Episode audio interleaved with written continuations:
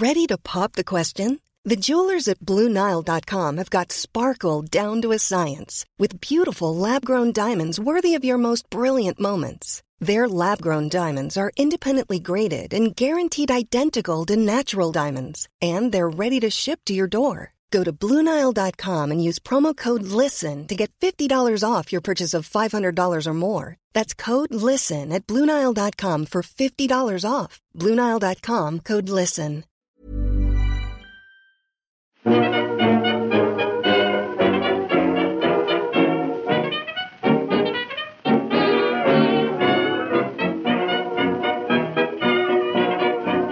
Muy buenas, amigas y amigos. Bienvenidas, bienvenidos una semana más al podcast Reload, programa sobre videojuegos que hacemos desde anightgames.com. Hoy me toca saludar a Marta. Podríamos haber quedado, Marta. Nunca me acuerdo. Es verdad, eh, me ha costado saber a qué te refieres, pero es verdad que podíamos haber quedado y me invitas a croissants, que todavía me acuerdo cuando estabas con Albert comiéndote los croissants y no había croissants para mí. Joder, como si fuera... Que yo soy una rencorosa. Pero como si fuera esto un- una fiesta de la Preisler, que, que compramos tres cruzanitos aquí al lado. Hostia. Pues, joder, ya son más croissants de los que me comí yo, que os escuchaba ahí con los munchies mientras estábamos grabando y yo no tenía nada, tío. Cuenta con ello. Así que la, próxima la próxima vez quedamos y los croissants los comemos aunque los tenga que llevar yo, Pep. Bien, bien, bien. Eh, decía esto porque hoy no está Víctor. No ha podido grabar. Estamos grabando el viernes por la mañana, como casi siempre. Y... Ha sido una semana muy rara, ¿no, Marta?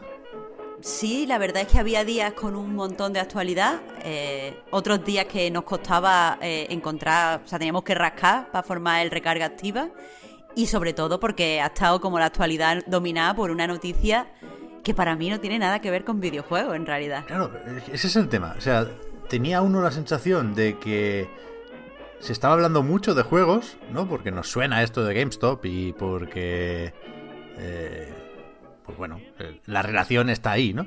Pero yo, no, yo tampoco tengo claro que tengamos que comentar esta noticia.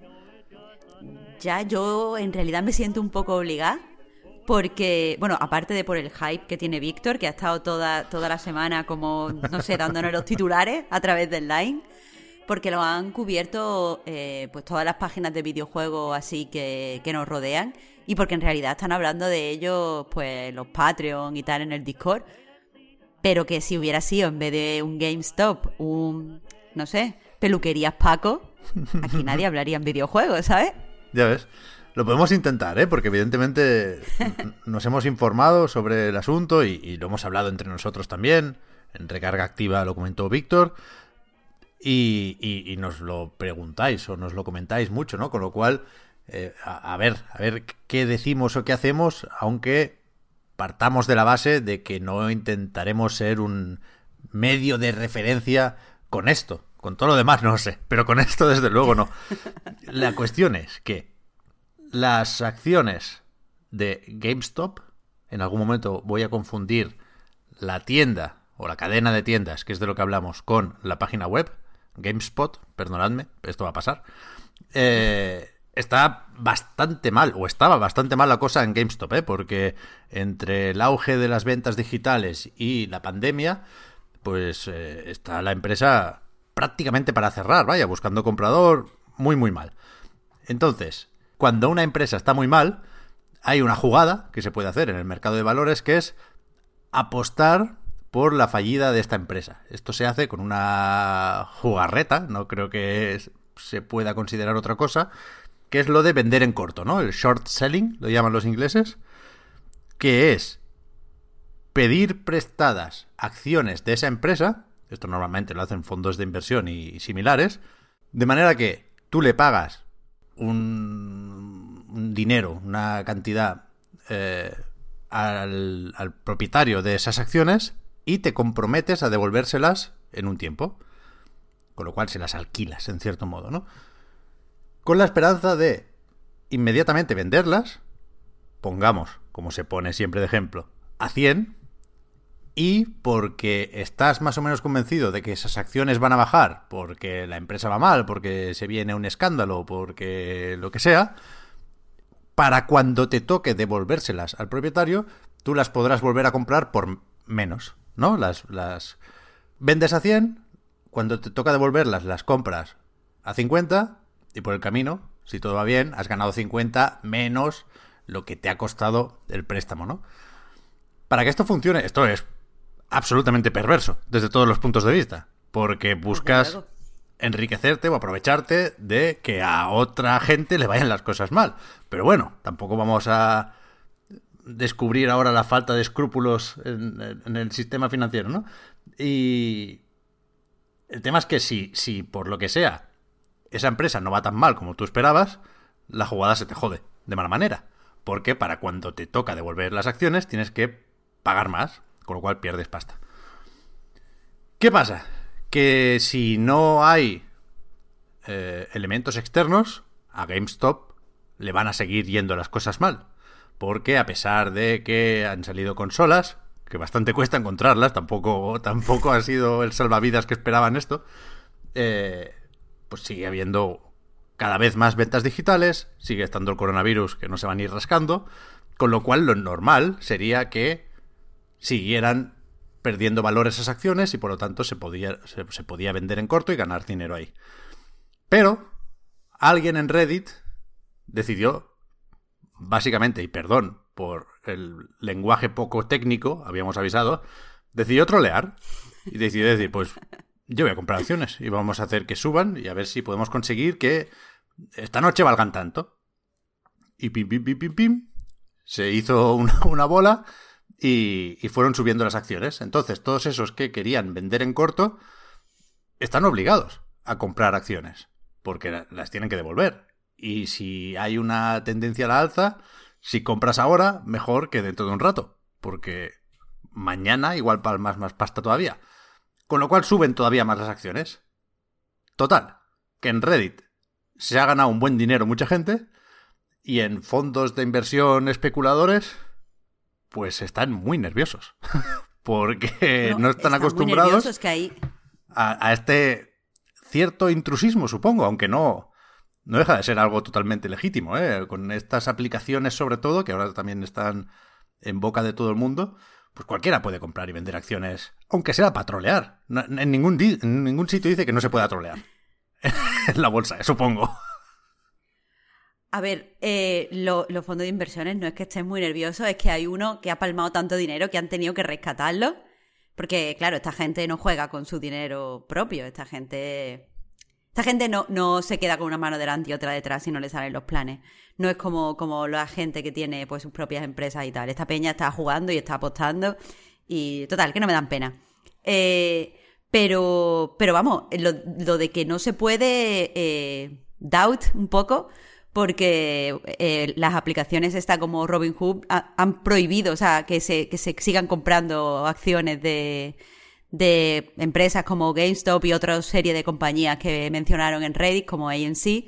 Así que básicamente han detenido la jugada, porque lo único que pueden jugar y ganar dinero en bolsa son los ricos. Eso no está al alcance de todos. No estoy defendiendo a la gente de Reddit, desde luego, porque eh, el foro no es exactamente una congregación de gente virtuosa, pero, pero que aquí no me da pena aquí nadie. Si tú apuestas tu dinero, deberías apostar con todas las de la ley y perderlo si lo tienes que perder y, y no sé. Yo, de hecho, solo saco porque todo mi conocimiento sobre bolsa, yo lo digo ya, viene de, de la película eh, La Gran Apuesta, que básicamente es una película donde eh, hay una serie de fondos de inversiones que apuestan precisamente esto en corto, a la baja, eh, contra la, pues la, la, gente que tenía, o sea, la, las compañías que tenían un montón de, de hipotecas. O sea, lo que, lo que apostaban es que básicamente la gente normal iba a perder sus casas por no poder pagar su hipoteca. Y esta peña se hacía riquísima siendo unos absolutos desgraciados. O sea, la peli te lo pone así. Pero esta es la, la del Christian Bale, Marta. Sí, sí, sí. Vale, vale. La de Adam McKay que sale, que es conocida porque sale Margot Robbie como de narradora, contándote la, poniéndote como en situación todo el tiempo, que es una peli buenísima, me, me flipa Adam McKay. Pero vamos, que si tenéis quejas sobre cómo lo he descrito, lo habláis con él, porque, como digo, mi conocimiento viene de ahí. Entonces, lo único que tengo que decir es que yo me alegro mucho de que se vea mmm, lo absolutamente desgraciados que son la gente que está un poco ahí en bolsa y lo, la mentira que es. De hecho, no sé si lo leíste, Pep, pero estamos estábamos hablando Víctor y yo en el line de que leímos un, un tweet que decía alguien que la bolsa era como el tarot, pero para, para los señores en traje y corbata, y, y es así. Y creo que este tipo de cosas, cuando hay ese tipo de interferencias ajenas masivas, pues demuestran que, que esto es mentira, que es dinero fake. ¿Ya? Destruyamos los mercados, es mi, mi lectura de todo esto. Ya, ya. que hemos empezado, vamos hasta el final. Sí, sí, no, no, es que es así. A ver, a mí si me preguntas por el tema, también voy a tirar por ahí, ¿no? Por, por lo hipócrita de mucha gente que quiere mercado libre para unas cosas y quiere proteccionismo cuando no salen como ellos esperaban. Eh, es que no puede ser. No, no, no, voy a citar al amigo Rodrigo Rato porque ya lo ha hecho todo el mundo muchas veces durante toda la semana, pero, pero hay que joderse. Quiero decir, la bolsa es así. La bolsa es apuesta, es especulación y, y, es mercado libre. No sé, tampoco quiero meterme más de la cuenta porque sé que todo el que sepa un poquito de economía me va a rebatir y, y con razón y con argumentos de mucho más peso que los míos, todo lo que diga, ¿no? Pero es verdad que me jode ese doble rasero, ¿no? De que cuando las casi trampas las hacen los dueños del cotarro, pues son oportunidades y son inversiones y son eh, emprendeduría. Y cuando las hace alguien con quien no contaban, pues es manipulación de las acciones y... ¿No? Y hay que meter comisiones a investigar porque, pues, hombre, esto no puede ser. Esto no puede ser. Lo que lleváis haciendo toda la puta vida, amigos. Exacto, solo se pueden enriquecer los de siempre, los que ya tienen una posición eh, conocida. A ver, yo lo único que quiero decir, porque, de nuevo, mi conocimiento viene de, las películas, no sé nada pero que está ahí, veo como un debate eh, donde se ha cubierto la noticia entre nos posicionamos a favor de que no se trolee la bolsa, es decir, junto con los fondos de, de, inversión y tal, y me parece mal, cero empatía para los fondos de inversión. Otra gente es no, nos posicionamos con la gente de Reddit porque hay eh, está formado por personas de la calle, muchos de ellos están sacando un dinero, pero tampoco me parece bien porque son gente que iba a joder por joder y el troleo en general yo no lo apruebo. Si tenemos que, si hay que tomar partido, cosa que no creo que sea necesaria, pero por si acaso eh, alguien lo cree interesante, pena me da un poco GameStop, que está ahí un poco entre media. Eh, su nombre se está utilizando para algo que no tiene, que supongo que no tiene nada que ver con los que querían los dueños del negocio. Evidentemente va a quebrar, porque es, creo, algo esperable en muchas eh, tiendas físicas de videojuegos. Y eso solo en realidad beneficia a Amazon, cosa que me da aún más coraje. Así que la, el resumen es todo mal, qué mal todo, tío. Ya, ya, no, no sé si realmente implica algo para GameStop. Ayer uno de los tweets que me hizo más gracia era, bueno, en, el Twitter de GameStop están así, ¿sabes? No, mientras está cayendo todo esto, ellos te decían, compra unos adaptadores de plástico para enchufar tu mando al móvil, plan ajenos a todo, porque supongo que saben que, que esto, pues, pues nada, es la broma o el tema de la semana, pero que cuando pase por yo digo, porque intervenga alguien o, o, porque nos cansemos todos, o porque empiece la gente a palmar pasta y, y empiecen los llantos en vez de las risas, pero en algún momento tendrá que volver a vender juegos y consolas y lo va a tener igual de difícil. Es verdad, hmm. pero yo qué sé, si sirviera para salvar una tienda más o menos mítica de videojuegos, que tampoco es la de la familia García, ¿eh? que no es ya, ya. una multinacional del copón, aunque ya no esté en España. Pero no sé, no, no, no sé cómo los que tenían acciones de GameStop de toda la vida, no sé si las han vendido también estos días o no sé qué pretenden hacer con ellas. Pero vaya. Ha sido entretenido y hemos aprendido cosas, ¿eh? Quieras que no, yo lo de vender en corto no lo sabía. Y, ya tengo una razón más para echarme las manos a la cabeza, para no tener ganas de nada cuando me despierto para tener claro de que estamos en manos de una panda de cabrones y, y, para que todo sea un poquito más gris o un poco más negro en general. Así que, yuhu. Este vinagre no te lo conocía, es un nuevo vinagre, Pep, pero me gusta mucho. Se parece mucho al mío. Claro, es que yo, no sé hasta qué punto eh, me, me, gusta esto de hablar de videojuegos porque las apuestas están bajas, ¿no? Lo, peor que nos puede pasar es que tenga bugs el Cyberpunk Pero, pero si me pongo a pensar en las farmacéuticas que no entregan vacunas, eh, los, los que quieren que quebren empresas para ganar unos milloncitos y se ponen a llorar si les tocas su patio del recreo. Es que, te, bueno, no sé, no quiero arrastrar a nadie más que es viernes, ¿eh? Y el fin de semana vamos a disfrutarlo. Pero... Pero, ya que has mencionado eh, la palabra prohibida de Cyberpunk, y estamos hablando de bolsa. ¿Has visto que han vuelto a subir las acciones? Ah, no, es, que no, es que no te lo pierdas. Es que yo no sé si vamos a hacer un especial de esto, pero que ahora Elon Musk ha hecho subir las acciones de CD Projekt. Elon Musk. Es que de verdad, es que de verdad, el, el maldito supervillano de, una historia cyberpunk ha conseguido que suban las acciones de una compañía que supuestamente quiere criticar los, bueno, está utilizando un género que quiere criticar los mercados eh, y, suben su acción. Es que esto es una locura, es que esto no, a mí esto me lo decía en diciembre y no me lo creo, Pep. Pero es que... El Elon Musk. Joder. ¿Cómo se llama la pareja de Elon Musk? Si es que lo es todavía. Grimes. Esto lo hablamos hace poco. ¿Te acuerdas que hablamos de que Grimes actuó en unos Game Awards y no sé qué? ¿No era una canción de Cyberpunk y no de Death Stranding? Claro. Sí, sí, sí, era una canción de Cyberpunk. Esto es manipulación del mercado también. ¿No? A ver, yo no creo que ella, yo no creo que ella se enriquezca porque suban las acciones, ¿no? Ella habrá cobrado por su, su aparición en el, en el, juego y ya, ¿no? Como artista y se acabó. No creo, no creo que ella cobre con las acciones, porque si no, no veas si te sale rentable salir un jueguito. Yo no puedo más, Marta. No puedo más. Ya, ya. Vamos, yo propongo que a partir de ahora ni se hable en este podcast de la, bolsa ni se hable en este podcast de Cyberpunk. Una cosa más fácil, que, una cosa más fácil que la otra, pero lo podemos intentar. lo podemos intentar. Es que ya, ya, es too much, es too much todo lo que está pasando. Que si, que si book que no te permiten terminar la historia, que si las acciones para arriba, las acciones para abajo, las demandas, es que es un nunca acabar, es que es un nunca acabar. Yo pienso más ahora mismo en CD Projekt Red de lo que pienso en mi familia, Pep. Pues espérate, que lo próximo tampoco te creas tú que, nos va a animar mucho.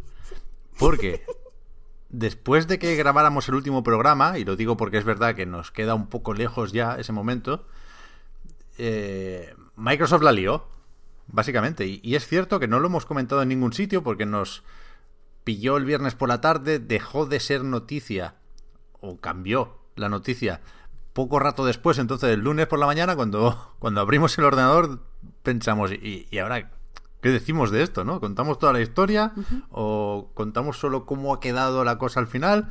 Y, no hicimos ni una cosa ni la otra porque teníamos que hacer el monográfico del Hades, echarle un ojo, porque la verdad es que ha quedado muy bien. Eh, con lo cual aprovechamos y lo comentamos aquí, digamos, también para nosotros, Marta, porque no, no, lo hemos hablado en privado esto. ¿Qué va? Pero es por lo que dices, era una no, una no noticia cuando, cuando entramos a trabajar el lunes. Es que para mí ya no tenía demasiado sentido porque había, el, propio lunes había bastante actualidad. Entonces se nos ha quedado como, como se nos ha caído en los huequitos. Pero sí que es, sí que es interesante, sí que hay tema aquí. No sé cuál, ahora lo miramos, pero resulta que Microsoft dijo, vamos a subir el precio del Gold. Y no un poquito. Es decir, había cambios distintos para cada eh, tarjeta o, para cada tipo de suscripción. Es decir, no subía igual eh, la cuota mensual que la de si te pillabas tres meses o la de el medio año. Que ya sabéis que la del año entero bailaba un poco porque en cierto momento dejaron de vender o ofrecer esa opción y la gente dijo, eso es que van a quitar el gold. Ahora resulta que no. Pero estaba ahí la idea de que se duplicaba el precio. Es decir, un resumen, no especialmente detallado, pero me vale como idea, es que la cosa pasaba de 60 boniatos a 120 al año. ¿No? Más o menos. Y, digo boniatos como moneda universal, ¿eh? porque todo esto lo, lo, vimos en dólares y no sé si tuvo tiempo de anunciarse en euros. Es decir, en España no, no, no hubo una nota de prensa de Microsoft sobre esto por lo que decíamos. Yo, yo, estoy viendo en Eurogamer eh, UK que sí se dieron, o sea, dieron el equivalente, exactamente la misma cifra eh, pounds, o sea que en libra, o sea que sí que tuvieron que decirlo a lo mejor en euros. Vale, pues estará por ahí, pero bueno, la, idea esa de eh, el online de consolas, porque esto es el precio del Gold de más o menos toda la vida, pero también el del Plus con sus descuentos y sus ofertas, pero bueno, nos entendemos con lo de 60 euros, ¿no? Y nos entendemos con lo de que en cierto momento parecía que iba a pasar a 120. Entonces, no sé en qué momento alguien cercano a Phil Spencer, vea disgusto le dieron, porque esto no fue cosa de Phil, Phil no lo sabía. Eh, ¿En qué momento pensaban que, que esto se iba a aceptar? Entonces, por supuesto, nos saltamos ya eh, la elocubración sobre si tiene sentido esto. No lo tiene. Vale, siguiente. ¿Por qué lo han hecho? Aparece el Game Pass, necesariamente, ¿no? Pero yo es que sigo sin visualizar la jugada. Entiendo que uno pueda pensar, vale, lo que quieren hacer es que eh, el Xbox Live Gold deje de parecer una buena oferta y que todo el mundo, o cuanta más gente mejor, diga, pues para gastarme esto en el Gold, me voy directamente al Game Pass Ultimate, que incluye Gold, incluye el Game Pass en consola y en PC, incluye lo de la nube. ¿Vale? Fiesta. De hecho, se facilitaba esa transición porque volvía a estar lo de que los meses que tuvieras de Gold, ah, no recuerdo si automáticamente o pagando un euro, se convertían en meses de Game Pass Ultimate, que esto ya se ha hecho otras veces y es un, un notición para, para quien pueda aprovechar ¿no? la, la promoción. Pero... Pero es que ¿para qué? O sea... Me falta, creo, algún dato en relación al número de usuarios de Game Pass y el número de usuarios de Xbox Live Gold. Es decir, los, los, usuarios de Game Pass lo sabemos, después lo comentamos, 18 millones. Pero tanta gente hay en el Gold como para que Microsoft quiera liar la que lió con la intención, suponemos, de conseguir un pico de suscripciones de Game Pass. ¿Tanta gente hay con el Gold que no se ha enterado que está el Game Pass, en definitiva? Mm, no, no lo sé, sobre todo porque si su... Que yo hago la misma lectura que tú exactamente la misma. Pero no hubiera sido más lógico, en vez de anunciar esa subida de precio extraña, simplemente hacer algo rollo, estamos fusionando servicios o estamos cambiando los servicios, eh, como siendo más claro en sus intenciones, no sé si me explico. Mm. Eh, es extraño lo de, te vamos, no, no te vamos a decir que, que, te tienes que ir, te vamos a echar. Es extraño. ¿De qué así? así? No, no lo sé. Pero si me permites, Pep, voy un poco, un poco más allá, porque ya te digo, está, al fin y al cabo son especulaciones, no entendemos nada, pero eh, por un lado, me parece que queda un poco, bueno, queda evidentemente mal, eh, Microsoft, Xbox haciendo estas cosas, eh, queda, queda además como, como, como una compañía que no tiene claro las cosas que quiere hacer, que no sabe cómo hacer las cosas, que es muy fácil que se eche para atrás. Pero no me gusta cómo se está hablando de esto en algunos sitios, rollo, escucha a sus seguidores. Ah, no, no, no, no, no. Porque, eh, por un lado, esto no viene de escuchar a los seguidores, esto viene de, una cagada en la comunicación y en la planificación, creo. Eh, por otro, qué peligroso sería si de verdad han echado, ellos, por lo que sea, por, lo que sé, cosas mm, económicas que tú y yo no entendemos, pensaran que eso es lo mejor y lo han comunicado tal y como quieren o sea, qué peligroso si se han echado para atrás porque la gente les ha dado un poquito de caña. O sea, que, estamos volviendo esto al jugador tiene todo el control sobre lo que pasa o lo que no pasa y con una rabieta consigue cosas. A mí eso no me gusta, yo soy totalmente anti, anti compañía. Pero, pero más aún soy anti rabietas del público. Quiero decir, si no te gusta te vas a otro lado, pero rabietas no. Pero aquí no estás confrontando una decisión creativa. No, no, no. Aquí te quejas si te tocan el bolsillo. Y yo ahí sí me quejo también y sí estoy a favor de esa rabieta, ¿eh? Creo que no es comparable a, al final de Mass Effect, por ejemplo. No, coño. Eh, no, no, si no iba, no iba ni por ahí. me refiero, yo soy 100% fan de quejarme, si yo me quejo por todo. Pero me parecería muy mal que yo me se quejara ahora. Que en el podcast Reload y en anightgames.com estamos a favor de la queja. Ah, bueno, sí, claro. Vamos, es que esto no, no tenemos ni que decir. Nos quejamos siempre. Otra cosa es que me parezca bien que, porque nos quejemos, las compañías en menos de 24 horas vayan a cambiar su estrategia eh, económica para el próximo año, porque eso deja a, las compañías atadas de pies y manos ante los usuarios. Y aunque ya os digo, no soy pro compañía, no me parece que ese sea un poder que tienen que tener los jugadores. Ya, pero aquí ya... Eh, vía libre para pensar o para mal pensar. Es decir, realmente cabe la posibilidad de que tengamos ese poder, Marta. Realmente en ese poquito rato que pasó da tiempo de preguntar a toda la gente que hizo supuestamente el cálculo que les llevó a duplicar el precio del servicio para decir, oye, ¿pasa algo si lo dejamos como estaba? ¿O realmente esa marcha atrás estaba prevista? Yo no lo sé, yo no lo sé. O sea, puestos a buscar explicaciones, pues se pueden encontrar muchas, ¿eh? A lo mejor, eh, porque esto no lo hemos dicho, y yo creo que es lo más relevante al final. Cuando Microsoft recogió cable, dijo, vale, al final no subimos el precio, se queda todo como estaba, y además no hace falta el Gold para jugar online a títulos free to play. Es decir, eh, que esto es moderadamente importante. ¿eh? En PlayStation, por ejemplo, puedes jugar a Fortnite sin pagar nada. Nada de nada, ni el Plus, desde hace mucho tiempo. En Switch igual. Eh, en Xbox había que pagar el Gold para jugar a Fortnite o a Warframe o cualquier otro free to play. ¿eh? Tengo más a mano el Fortnite, lo siento. Pero ahora no hace falta.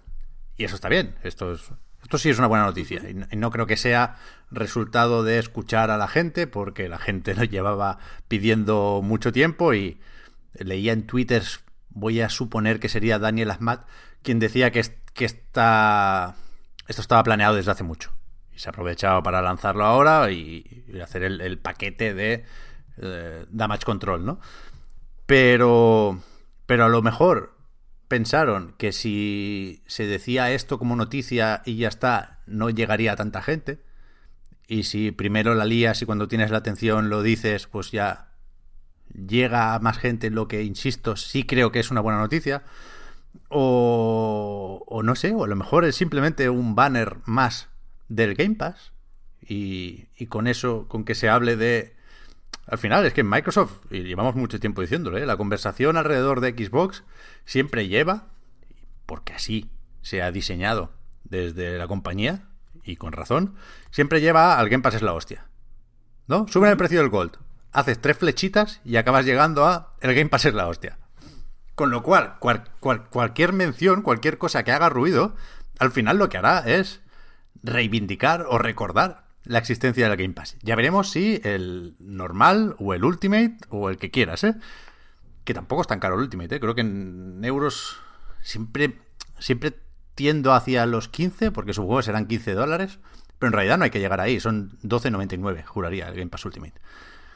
Y, cuando no está a un euro, ¿eh? por supuesto. Pero, pero a lo mejor es eso, que, eh, que incluso el ruido, a eso voy, acaba siendo promoción para el Game Pass. Pep, a mí eso no me acabe en la cabeza, porque mira, objetivamente, objetivamente el Game Pass es la polla. O sea, es que creo que yo no admito discusión en esto. Es la polla. Es lo mejor.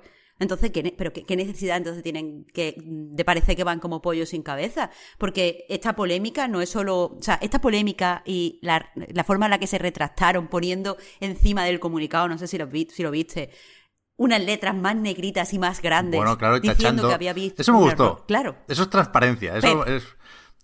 Eh, queda feo porque parecen los apuntes de la universidad, pero está guay porque ves realmente que dijeron esto y no lo han editado, simplemente lo han, tachado.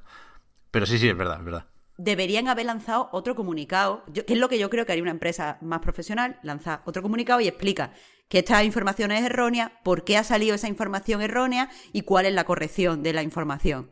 Y, eso sé que es lo profesional, porque es que me he dedicado a hacer eso. Pero en el momento no era errónea la información. A ver, no, pero, pero ya se ha quedado desactualizada. Entonces, eh, publica, hemos, eh, eh, esta mañana informamos de esto, esto, esto y esto. Eso hemos llegado a la conclusión por este motivo, este motivo y este motivo de que no, mm, no es lo mejor para nuestro jugador y por tanto vamos a dar marcha atrás y ahora informamos de que esto, esto, esto y esto. Eso es como se hace bien. Esto a mí me da la sensación, o sea, porque es Microsoft, pero si no, a mí me da la, sensación de que es una empresa random que, acaba de entrar en el mercado, que no tiene ni idea de lo que está haciendo. Y, y, es que no me cabe en la cabeza que se necesiten crear una polémica de mierda en la que salen tan, o sea, salen con, tan, tan negativamente parados para anunciar lo del free to play y para decir que Game Pass es la hostia. Porque si fuera que Game Pass no es la hostia, pues a lo mejor es como, bueno, que hablen nosotros, que hablen de nosotros aunque se hable mal pero es que no necesitan que se hable de ellos mal porque podemos hablar muy bien. Es que, de verdad, si esto es una estrategia, es la peor estrategia que he visto en mi vida. Por favor, Microsoft, llámame y os hago la estrategia yo. Es que no, no entiendo esto. Pep, de verdad. Pero por eso decía lo de que me falta un número, creo. Porque la única manera de que me cuadre un poco, ¿eh? Y, seguirían habiendo hecho algunas cosas mal. Pero la única forma de que me cuadre un poco es, que alguien diga, estoy de acuerdo en que ahora mismo la estrategia que hay que seguir con el Game Pass es no cambiar una puta coma.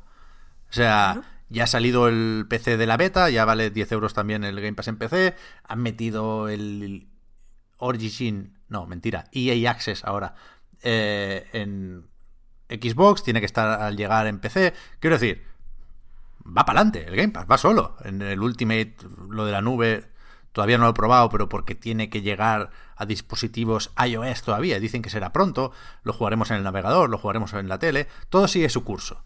¿No? Con lo cual, de salir de Medium, siguen apostando por eh, los lanzamientos de estreno, pum, pum, pum. El Game Pass es la hostia. De nuevo, todos los caminos llevan aquí. Entonces, lo único que yo creo que puede haber pasado aquí es que alguien diga, vale, 18 millones de usuarios son muchos en el Game Pass y en cualquier lado. Pero es que, joder, deberían ser más. Porque es que es, tan bueno que todo aquel que lo conoce y que más o menos está en el ecosistema Xbox debería tenerlo. Y los números nos dicen que no es así. Los números nos dicen que hay mucha gente con el Gold y sin el Game Pass. Insisto, ¿eh? yo no lo sé, pero me pongo en la piel de alguien en Microsoft que podía hacer ese razonamiento. Con lo cual, la forma de atraer a esa gente es abrirles los ojos. Y, de mala manera, ¿eh? De una manera torpe, no, lo siguiente. Pero si, si, si hay 18 millones de usuarios de Game Pass y... No tengo ni puta idea, ¿eh? 80 millones de usuarios con Gold, alguien en Microsoft decir, eh, esto no está bien, esto no se han enterado avisarles, como sea. ¿Sabes? Pero es que hay, vamos a ver, creo que lo razonable en ese sentido, que tú quieres atraer a todo el mundo al Game Pass, es que me parece estupendo. Es que creo que Microsoft debería decirlo directamente con la frase que has dicho tú. No merece la pena, o sea, no, merece la pena. No, tiene sentido eh, tener una de nuestras consolas si no tienes el Game Pass. No tiene sentido tener un PC si no tienes el Game Pass. Ten el Game Pass, vale, es correctísimo, a tope con ese mensaje. Pero no tendría más sentido hace nuevas ofertas. Por ejemplo, si eres de Gol y te pasas a Game Pass, tienes seis meses eh, a un euro o al pues precio que sea. Si será por ofertas, si ya lo han hecho todo. Pero, pero que es mejor que sea como seducir, porque es que lo que te digo, una cosa es atraer al Game Pass o, incluso, si quieres obligar, fusionar, o sea, decir, Gold deja de existir porque todo se incorpora eh, a través de esta oferta o esta oferta o este modo o este submodo. Claro, pues que si no lo puedes decir. Si lo quieres, quítalo. lo que no puedes hacer es quitar el Gold. Decir. ¿Pero por, qué no puedes? Pero es que no te entiendo, Pep. Porque dejas de ganar dinero y, la gente que no se había enterado del Game Pass seguirá sin enterarse. A ver, si fusionas los servicios, ¿no? O sea, tú puedes mandarle a los usuarios de Gol un, comunicado, si está, porque claro, es verdad lo que tú dices, hay gente que no sigue la actualidad del videojuego. Pues le manda un comunicado y le explica, mira, eh, tu servicio que ahora se llamaba Gold, ahora se llama Game Pass y es más barato y te incluye esto, esto, esto y esto. Felicidades eres miembro de la familia. Es más barato no es. Ya está, tío. Ya, em, a ver, es más barato.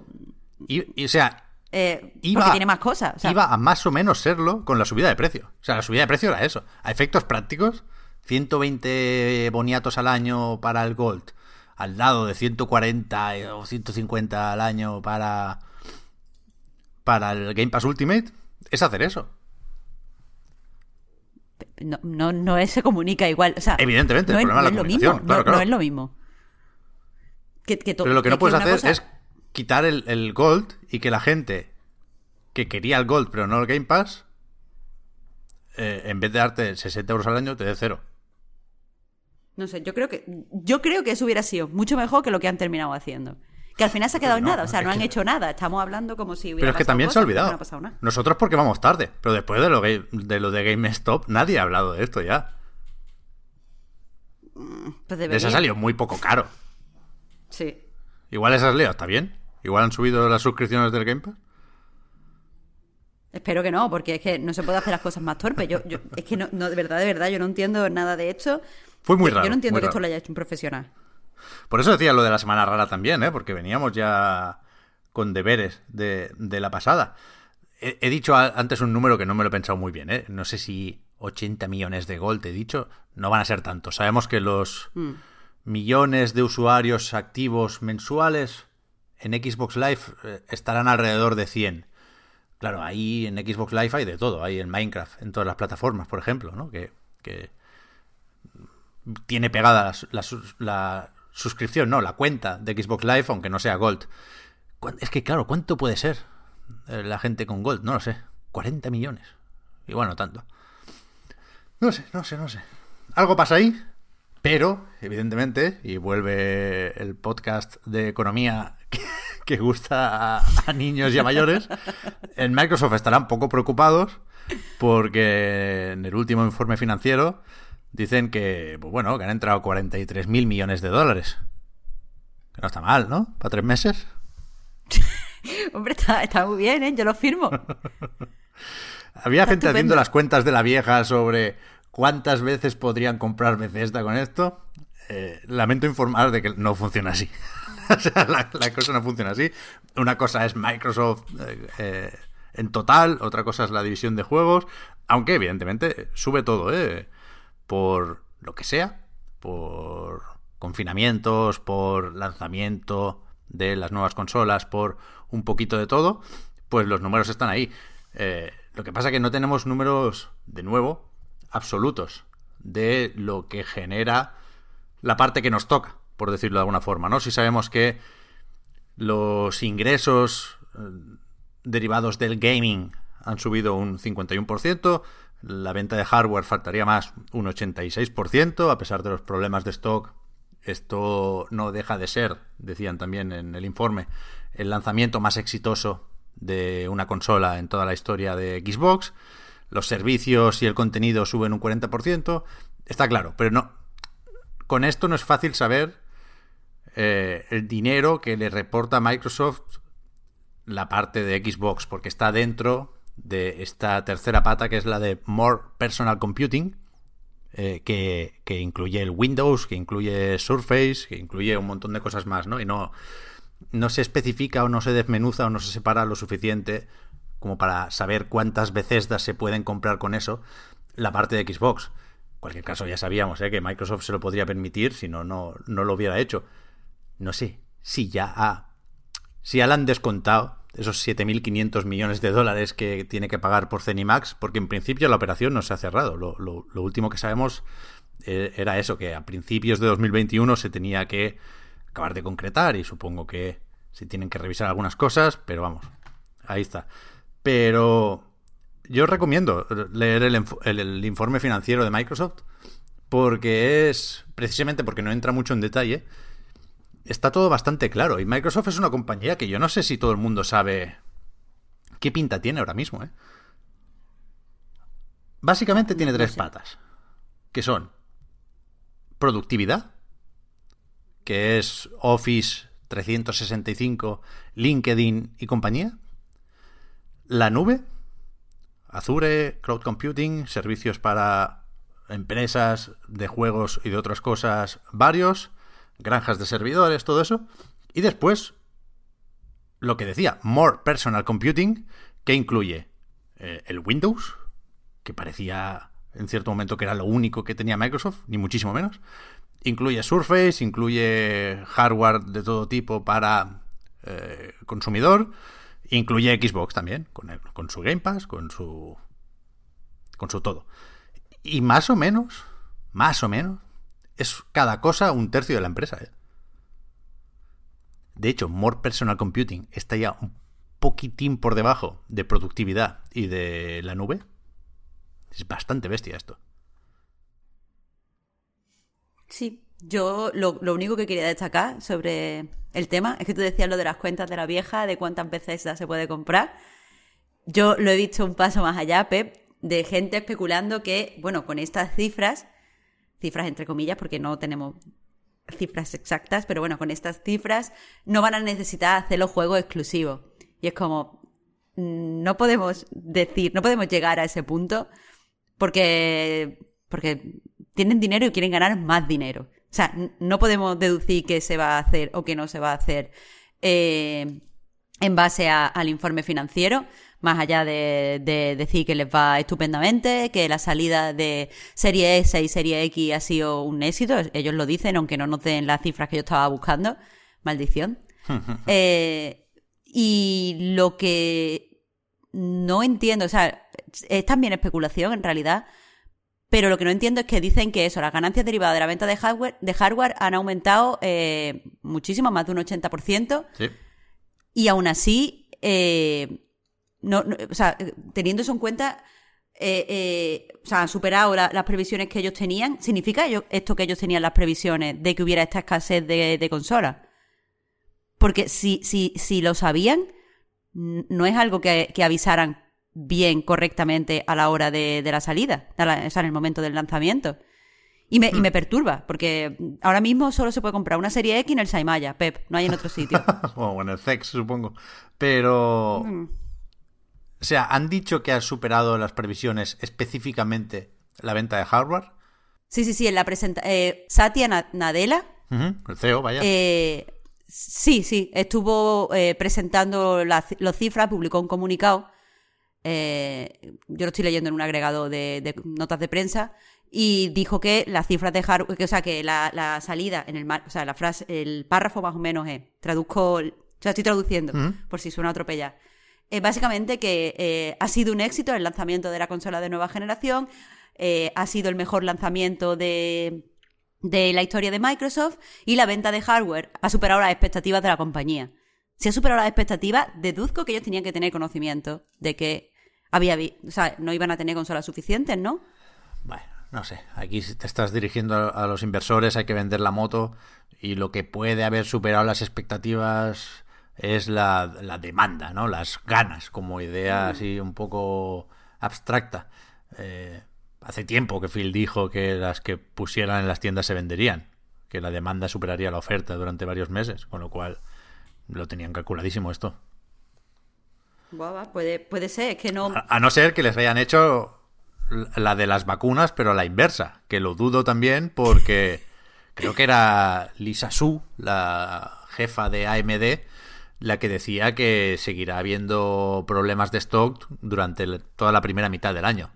Y AMD lo sabe porque, primero, no tiene stock de sus gráficas ¿no? para el ordenador, igual que Nvidia, y segundo, son los que fabrican las GPU, tanto de PlayStation 5 como de las nuevas Xbox. Con lo cual. Es que estamos como con las vacunas, ¿eh? Mira, que quería olvidarme yo del tema y no, y no paro de ver paralelismos Llevas aquí. toda la mañana. Claro, y, y por eso decía que me gustan los videojuegos porque las apuestas están más bajas, ¿no? Si no puedes meterle ray tracing, pues ¿qué le vamos a hacer? Nos esperaremos un tiempo. Si no tiene para segunda dosis, me cago en la hostia.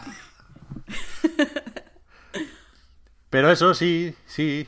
eh, yo tengo mucha curiosidad por saber cómo, cómo se va asentando, cómo se va dibujando el parque de consolas durante este 2021, porque es que creo que no lo sabe nadie, la verdad. Creo que la que este informe hace referencia a la remesa inicial, ¿eh? esto no deja de ser el trimestre o el quarter de octubre a diciembre.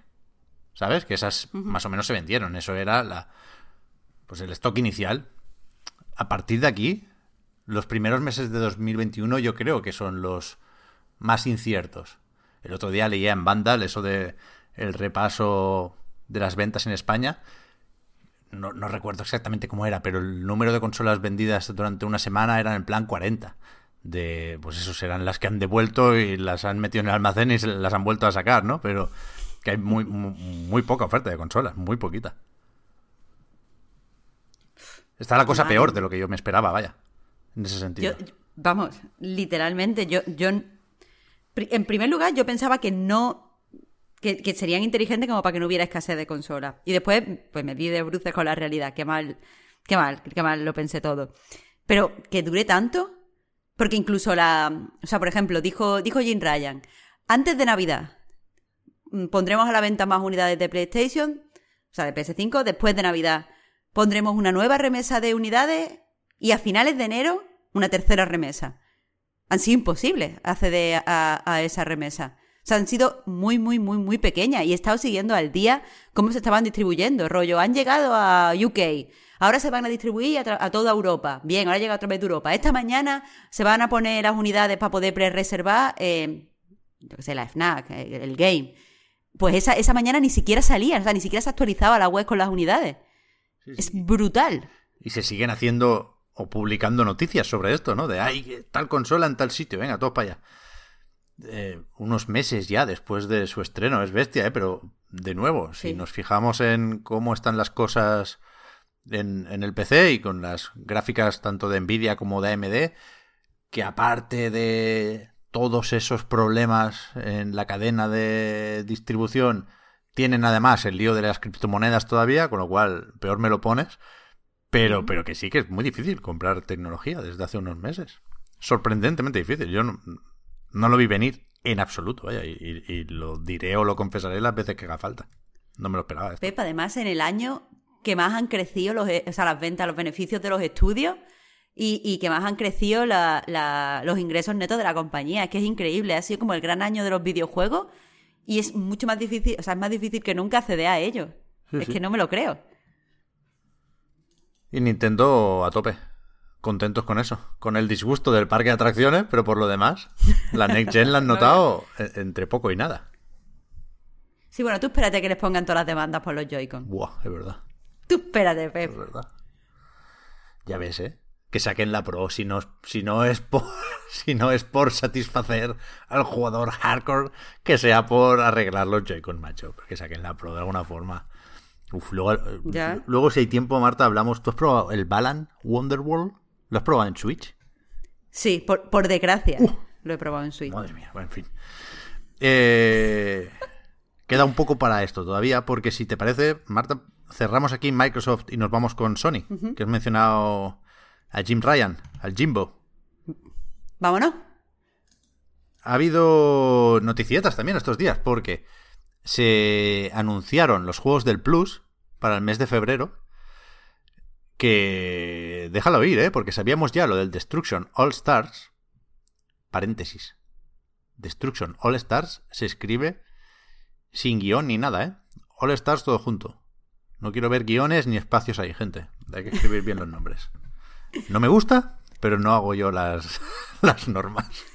Eh, Sabíamos lo del All Stars, que de hecho estará durante dos meses, del 2 de febrero al 5 de abril. Le meten también el Concrete Genie de PlayStation 4, que bueno, simpatiquito, lo hablamos en su momento en, el podcast de cuando salió.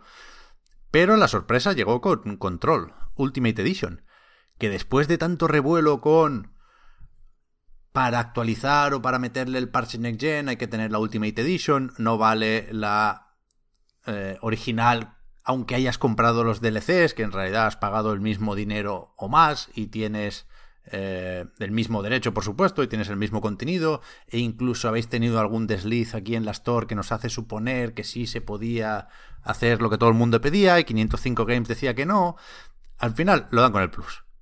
De nuevo, hay que aprender a esperar, gente, porque también había, por supuesto, y lo entiendo, pero, pero, pero, eh, había gente quejándose de, coño, me, compré el control de PlayStation 4 la semana pasada esperando a poder actualizar el de Play 5 cuando saliera, se sabía desde hace un tiempo ya esta fecha del 2 de febrero, eh, devolverme el dinero, porque ahora, lo puedo tener con el Plus.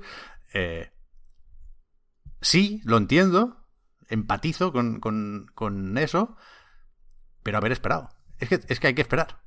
Si algo, si algo hemos aprendido en 2020 es que hay, hay que esperar. Mínimo a los análisis, mínimo a que te digan, yo qué sé, es que sí, sí, no, no, no sé nada del control de PlayStation 5, ¿eh? también ese mismo 2 de febrero meten el parche Next Gen en Xbox y habrá este modo de rendimiento a 60 frames, creo que es 1440 en todas las plataformas, o ray tracing a 30 frames con la misma resolución, excepto en el caso de Xbox Series S, que solo tiene modo rendimiento. A 900p, creo. Pero bueno, eh, el control Next Gen se estrena el 2 de febrero, a eso voy. Si lo que querías era esperar para jugar a control en Play 5, como levanto aquí la mano, está haciendo un servidor, coño, espérate a que como mínimo te digan si va bien de frames en Play 5, ¿no? Porque ya sabes que no, no iba bien en Play 4, por eso decidiste esperar, pues espérate, de verdad, coño. No lo sé. Bueno, ¿no? ¿Se me sigue, Marta? Sí, sí, a, mí me sigue dando pena la gente que es que por el ansia viva por. Si yo fuera Jim Ryan, si yo fuera Jim Ryan, le devolvía el dinero. Ya te lo digo. Porque Pep, así nos hace millonaria la gente. Ya te lo digo. Devolviéndonos dinero. Pero, pero hay que esperar, vaya, los juegos. Hay que saber cómo funcionan antes de pagarlos. Y si se puede controlar un poco la ansia, no, no te viene de una noche. Y si te puede la ansia, pues disfrútala. Pero eso, me, sorprendió. Y, yo estoy contento con Control porque, vaya, esa era mi jugada, ¿eh? Esperar a que saliera en Play 5 y ya veremos si opto por el modo rendimiento o, o intento forzar el trazado de rayos. Ya veremos. Pero, coño, que es un mes destacable, ¿eh? De PlayStation Plus, creo yo. Es tochísimo, es tochísimo. Eh, a mí me va a animar a probar el control, que evidentemente es un juegazo, lo tengo aquí como pendiente, pero si no lo hubieran dado, no lo hubiera probado. Hubiera. O sea, no, que no es un juego que me dé ansia viva. Quiero probarlo por curiosidad porque sé que es bueno y poco más. Pero vaya, un pedazo de mes, eh, está increíble. Así que, que, que pocas cosas se puede, se puede decir. ¿Y el Destruction All Stars qué? Porque a, a mí, Eh. como vinagre, confeso, me. Me extraña mucho cuando yo veo algo y digo, coño, esto está bien, ¿no? Y empiezo a leer gente a mi alrededor que, que dice que no le gusta. El, el, el Destruction Stars a mí me gustó, el State of Play que publicaron. Sabiendo lo que es, ¿eh? Y, y, habiendo dicho yo en su momento que poner esto a 80 pavos era una locura, y luego Sony se lo repensó y lo retrasó y lo metió en el Plus. Vale, creo que ha acabado haciendo lo que debía eh, PlayStation con este juego. Pero a mí el vídeo me gustó. Vale que bailan, vale que son personajes un poco extraños, pero me parece muy divertida la idea de pegarse un trompazo con el coche, salir disparado por el parabrisas y en vez de fundido a negro, ver durante tres segundos la cámara del cabrón que te ha atropellado, hacer el respawn no sé dónde. No, no, sale del parabrisas, búscate otro coche. Salta y, esquiva y, y, busca otro coche. Me parece una premisa súper atractiva. A ver, yo te explico mi mierda con el juego. Primero te voy a decir que el State of Play me pareció un State of Play entre comillas. Quiero decir... Bueno, lo, lo grabó con el móvil que... el colega. Partiendo de ahí, lo, lo, que sea, vaya. No, pero, a ver, que yo, tú sabes, que yo soy la tonta que le gusta los, event los eventos, la, las comunicaciones espectaculares. Sí, sí. Y es que de verdad, yo creo que todo se puede hacer más espectacular que esto. Así que bueno, State of Play entre comillas. Lo que a mí me pasa con el juego, yo súper fan de, de las choquejuergas, ¿sabes? Porque es lo que está imitando, el concepto choquejuerga y, nos pegamos mamporre, man, mamporro y todo es divertido y yo qué sé, y sin violencia o con violencia cartoon. El problema es que de verdad que al juego no le veo ningún tipo de alma, Pep. O sea, me parece, por lo menos este vídeo en concreto, me pareció que lo típico que te aparece si haces un, no sé, un, un, una encuesta de cuáles son las tendencias de mercado del momento yeah. y ves que la, la violencia cartoon está en alza, los bailes están en alza, los personajes chillones así como que parecen variados pero no lo son, está en alza. Y no le veo espíritu, no le veo alma, no le veo la chispa esa que, sí, que sea, hace el juego diferente, el, Pep. El diseño de personajes lo veo forzado, desde luego. Me parece poco Bleeding Edge, incluso un peldaño mm. por debajo. Me gusta bastante el diseño de personajes ¿Sí? de Bleeding Edge, que por cierto está ya con la respiración asistida. ¿eh? Han dicho que no lo van a actualizar más, que no cierran los servidores, pero que no que no esperen nada de atención por parte de Ninja Theory. Después de, creo, haber añadido solo un personaje, porque me suena que iban a meter el delfín, efectivamente lo metieron, pero juraría que no había nada más. Pero bueno, esa, esa parte la entiendo. A mí tampoco me gustan mucho los personajes, pero lo que tiene de eh, forzado lo suple de alguna forma, creo yo, con lo de estar especialmente o innecesariamente bien hecho. Creo que hay mucho esfuerzo en, en las animaciones, por ejemplo, de los personajes. Me gusta mucho cómo miran hacia atrás. Eh, que es una chorrada, pero, pero es algo que en el contexto de me quieren atropellar tiene mucho sentido. Le veo un esfuerzo y veo trabajados los, los escenarios. Evidentemente es un juego Next Gen y es un juego que paga PlayStation Studios y es una apuesta más o menos importante. ¿eh? Y Lucid, cuidado, ¿eh? que aquí hay ex Bizarre Creations y es un estudio que ha hecho cosas muy, muy, muy dignas, tirando a buenas. Y, y lo veo especialmente sólido o, o bien pensado. Además hay un personaje que corre como Naruto y nos, nos, van a hacer la gracia por ahí. Pero, pero entiendo lo de, lo de que hay algo que es poco natural, que es, que es impostado. Sí, que es de meme, Pep. Claro, eh, eso, le has dicho, has dado la clave de lo que yo le veo. Hay algo que, que es impostado y que está hecho para que por los jovenzuelos hagan sus memes y sus gracias y se viralice y se, yo qué sé, y le guste a todo el mundo. Y, y, precisamente por eso a mí me parece que pega flojo. Y paradójicamente me parece que es exactamente lo que me pasó con el Concrete Genie, que me parece que un juego que también tiene eh, los valores artísticos muy altos. Quiero decir, el juego es muy bonito, objetivamente bonito. Y, los diseños de personajes a mí me parecen que, que, que son mejores de lo que, me suelo, lo que estoy acostumbrada eh, en juegos así doble I. Pero el problema es que después la historia no tiene ningún tipo de, de, alma. Es como todo el mundo se puede eh, sentir identificado con un niño al que le, le hacen bullying. Mira, pues sí, pero porme algo más concreto. Todo el mundo se puede sentir identificado con un niño cuyos padres no están juntos. A ver, mm, sí, pero es que parece de verdad como, como drama sin. Eh, que no, no, no, no, son problemáticos en ningún sentido, no tiene, no tiene autenticidad. Y, al final, eh, el problema de Concrete Genie es que es muy bonito, pero es muy bonito como si estuviéramos haciendo una parodia de los Wholesome Games. Y, me pasa eso con el Destruction Star. Me parece que es como en una serie rollo Mythic Quest te harían una parodia de los juegos que se hacen virales eh, y que, yo qué sé, que, tienen este humor cartunesco. No, no, le veo...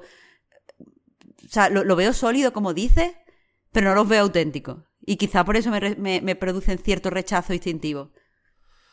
Ya, pero probarlo se puede probar con el Plus, ¿no? Esa es la idea, supongo. vamos a ver, claro, probarlo se puede probar, otra cosa es que yo tenga hype. Vale, vale, vale. Yo sí tengo un poco. bueno, ya nos contará. ¿Te gusta el Fortnite también? Yo qué sé, quiero decir. Eh, no sé si gustar es la palabra, pero bueno, sí. Lo, acepto. Eh, pero es que tampoco habrá mucho más. Por entonces, ¿no? ¿No? tengo el calendario muy, muy, muy presente.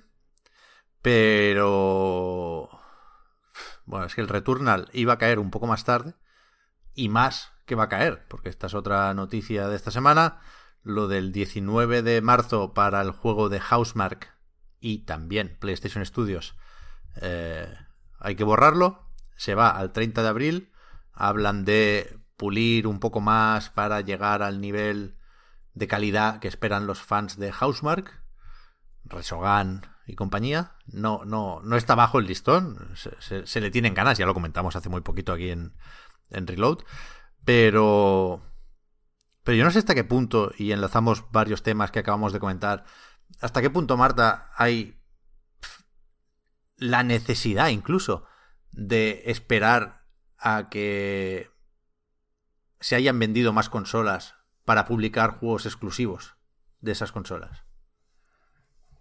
¿Sabes? Que, que no dudo de que en Helsinki estén puteados con el coronavirus y se haya complicado la fase final del desarrollo y ese mes y medio extra les venga de maravilla, por supuesto.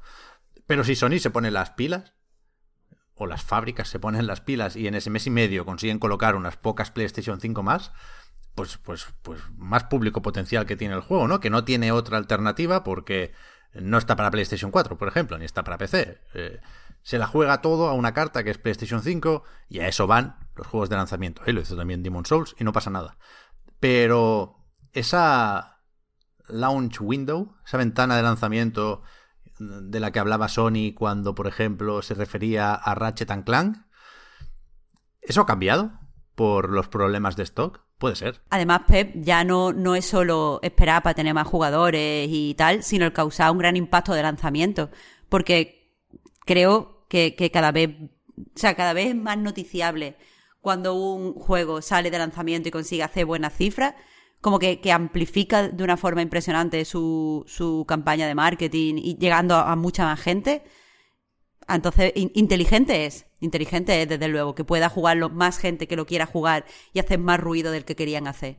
Más no les va a hacer. Que, en cualquier caso, eh, Returnal debería moverse en unos números más o menos humildes, ¿eh? Porque el juego es el que es, un roguelike arcade que quizá no es lo más atractivo del mundo para el gran público, pero A ver, con la oferta que hay sí que es atractivo. O sea, el, momento lo hace atractivo. Ya, bueno, pero también en, mes y medio no, va a cambiar mucho el panorama del parque de consolas de nueva generación de Sony. ¿eh? Aquí me lo hacía yo venir bien y aprovechaba esta pequeña reflexión o este pensamiento fugaz con Returnal para pensar en, en, eso, que creo que sí que es la próxima gran decisión de Sony o de PlayStation, ¿no? El dónde metemos el Ratchet. Ya. Porque incluso el Horizon, bueno, si no venden Play 5, venderán Play 4. Que también saldrá, ¿no? Pero, pero ¿qué haces con el Ratchet? Es que tampoco puedes retrasarlo mucho. No, porque entonces te acusarán, y con razón, de haber mentido. Y de, de, que, de que la promesa de PlayStation 5 era en parte atractiva por esa ventana de lanzamiento pues más o menos concurrida. Y, y si te cargas eso, mal, ¿eh? Por, por, buenas que sean las excusas, por supuesto, que, que, hay que empatizar con los desarrolladores que están en casa cerrando el proyecto como buenamente puedan, ¿eh? Pero... Pero la, posibilidad de que se retrase Ratchet Clank, Gran Turismo, Horizon, ¿no? Todo en bloque, yo creo que está ahí, ¿eh? Es que, mm, o sea, tiene que ser terrorífico Sony porque cada vez veo, y quizá, eh, o sea, no, me estoy basando en ningún estudio, quizás sea simplemente la gente que me rodea o las impresiones de mi círculo cercano, pero cada vez veo a la gente como más desesperada por sacarle partido a la PS5. Si de repente todo se te retrasa, no sé cómo te vas a comunicar con, con tus seguidores, no sé cómo, o sea, qué, qué excusa le, le puedes poner. Ellos han confiado en ti de salida y, y tú ahora que, ¿cómo, cómo reacciona? Que es lo mismo, sé que, que para Microsoft pues la situación es muy similar, no tiene con su juego, bla, bla, bla, pero creo que lo suplen un poco con el Game Pass, en mi opinión. Sí, claro, claro. Eh, pero, pero ¿qué haces ahora? O sea, ¿qué, qué haces si eres Sony? ¿Sí? Es que, que, de verdad no, no, no sé cómo... Y, y, te hablo porque es que pienso mucho en eso, no lo puedo evitar, pero y te hablo de nuevo de, de, la comunicación. ¿Qué le dices a, tu, a, la gente que tiene la, PS5 y que se la ha comprado de salida y que muchas veces ha tenido que hacer esfuerzo, ya te digo, en una pandemia, pero aparte eh, eh, buscarla con, muchas ganas y pre-reservarla porque tiene también esta escasez. Que no, no, no sé cómo puedes gestionar eso. Está claro. Y, que a lo mejor la semana que viene hay un State of Play del Ratchet y todo sale fantásticamente bien, ¿eh? Pero por eso aquí decimos, hostia cuando cambian las fechas tan a la ligera, no creo que haya pensado en todas las implicaciones, ¿no? En Sony, en cada tráiler, pues eh, ponen una cosa distinta con muchos juegos, ¿no? Insisto, me vienen a la cabeza sobre todo estos tres, el Ratchet, el Gran Turismo 7 y el Horizon, que son los que en cierto momento esperábamos, porque nos lo habían dicho, para la primera mitad del año, ¿no? Más o menos. Pero, hostias, que vas al CES y le pones la fecha al Project Asia y al eh, Pragmata y después se la quitas y este me dices que concretamente en octubre y tal y después lo quitas también. Hay un baile de fechas de Sony que se tiene que entender y aceptar por la incertidumbre eh, universal y generalizada, pero que precisamente por eso hay que pensar las cosas dos veces antes de poner una fecha, que el Returnal lo habías marcado en los Game Awards hace cuatro días. Piénsatelo, poco, ya sabías todo lo que iba a pasar de diciembre a enero, ¿no? Pues no, Pep. Es que... La respuesta es que no. Es lo de siempre, ¿no? ¿Qué vamos a hacer? pues compraremos el Resident Evil cuando salga, compraremos el Kena si no se vuelve a retrasar. Eh, pues evidentemente. que no se retrase. ¿Eh? Que, que no se retrase el Kena. Bueno, espérate. Haremos lo que se pueda, evidentemente. Y, comprenderemos todo lo que se pueda comprender, faltaría más. Pero coño, pensad dos veces lo de la fecha, que aunque YouTube os deje editar el vídeo, que ya me parece mal, eh, la gente lo nota esto. Ya, ya, sí. pero sí que eso, sí que, y, por dejarlo claro, por dejarlo claro, nosotros no estamos diciendo que tengan los estudios que hace Crunch o que tengan que hacer hora extra o que tengan que vivir estresados y mal para que salga el juego. Yo prefiero que no salga el juego a que lo, a que, lo, que lo hagan esté mal. Lo que estamos diciendo es que que piensen antes de decir fecha al voleo. Sí, sí. Lo de las fechas es un cachondeo y, un día hay que hablarlo. O sea, es que no puede ser. hay que hablarlo. Y ya hemos comentado muchas veces de que, hay intereses con las reservas y bla, bla, bla. Pero hay que cambiarlo. Hay que Bueno, cambiarlo. es que lo que hay que hablar es eso. Lo que hay que hablar es eso. ¿Sabes lo que hay que hacer? Prohibir que se pueda. O sea, yo creo que tendríamos que cambiar el mercado de cómo se pre- pre-reserva y cómo se precompran los juegos. Uf, ya ves, eso es un buen melón, ¿eh? Ese es el tema, tío. Porque es que mm, las cosas no están bien como están. Totalmente. Y tenemos que admitir que no están bien y que, y que eso lleva a unas prácticas de mercado que no benefician a los creadores, para empezar, pero que tampoco nos beneficia a nosotros los compradores. Así que, yo qué sé, el meloncito está por ahí. Sí, sí, sí, sí, sí. Por suerte, Marta, el 25 de mayo tendremos el GOTI. Biomutant o Biomutant. Yo me quedo con Biomutant de momento. Vamos a llamarlo. Yo digo biomutant, Biomutant, porque yo digo las cosas como las leo. Claramente Biomutant, vaya. ¿Nos lo creemos o qué? Que le ha costado bastante. ¿eh? Esto se anunció, lo estuve mirando el otro día. En verano de 2017, eh, en una Gamescom o, o cerca de la Gamescom, y a los cuatro días, como quien dice, se anunció que lo publicaría THQ Nordic y que además había comprado a la desarrolladora, que es Experiment 101. Son unos suecos que venían de Avalanche, de hacer Just Cause y demás, y que se ponen aquí con el mapache o con el lemur o con lo que sea el bicho este, a hacer otro mundo abierto. En 2017, ya digo, se dijo. Sale el año que viene, en 2018. Y No. y no, y no. Y me sorprende porque se desde muy pronto se pudo probar el juego. Estuvo en un montón de eventos. Supongo que. No sé si en esa misma Gamescom, pero en varias packs, en un montón de, vídeos largos de 15 minutos de demo. Llevan años y años y años rolando. Pero se fue retrasando y al final eso nos cae, en principio, 25 de mayo de 2021 para PC, PlayStation 4 y Xbox One. No se ha hablado nada ni de parches Next Gen, ni de mejoras de rendimiento. Y yo creo que ahí está el tema. Yo creo que el juego está peligrosamente cerca de que se le pase el arroz. Porque al final eh, mantener el hype inflado es difícil, sobre todo durante tres años. Y yo este es un juego que me lo habría, me lo habría fumado encantado en 2019, ponle. Y si rascaba un poquito en Play 4 o en One, pues mira, lo podía llegar a entender.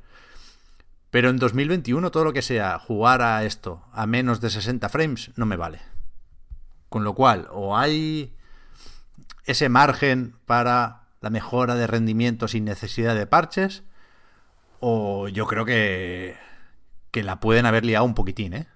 Lanzando esto tan, tan tarde. Es que, o sea, sí, mala, tiene una, una especie de mala pinta. Hay, hay algo raro. Porque mm, no lo han anunciado como se, o sea, es, una, es un anuncio tocho, ¿vale? Estás anunciando la fecha ya de salida y sabes que hay gente esperándola. Y no ha salido un tráiler espectacular. Que, que, de nuevo, si yo súper obsesionada con darle mandanga y espectacularidad y grandeza a todo.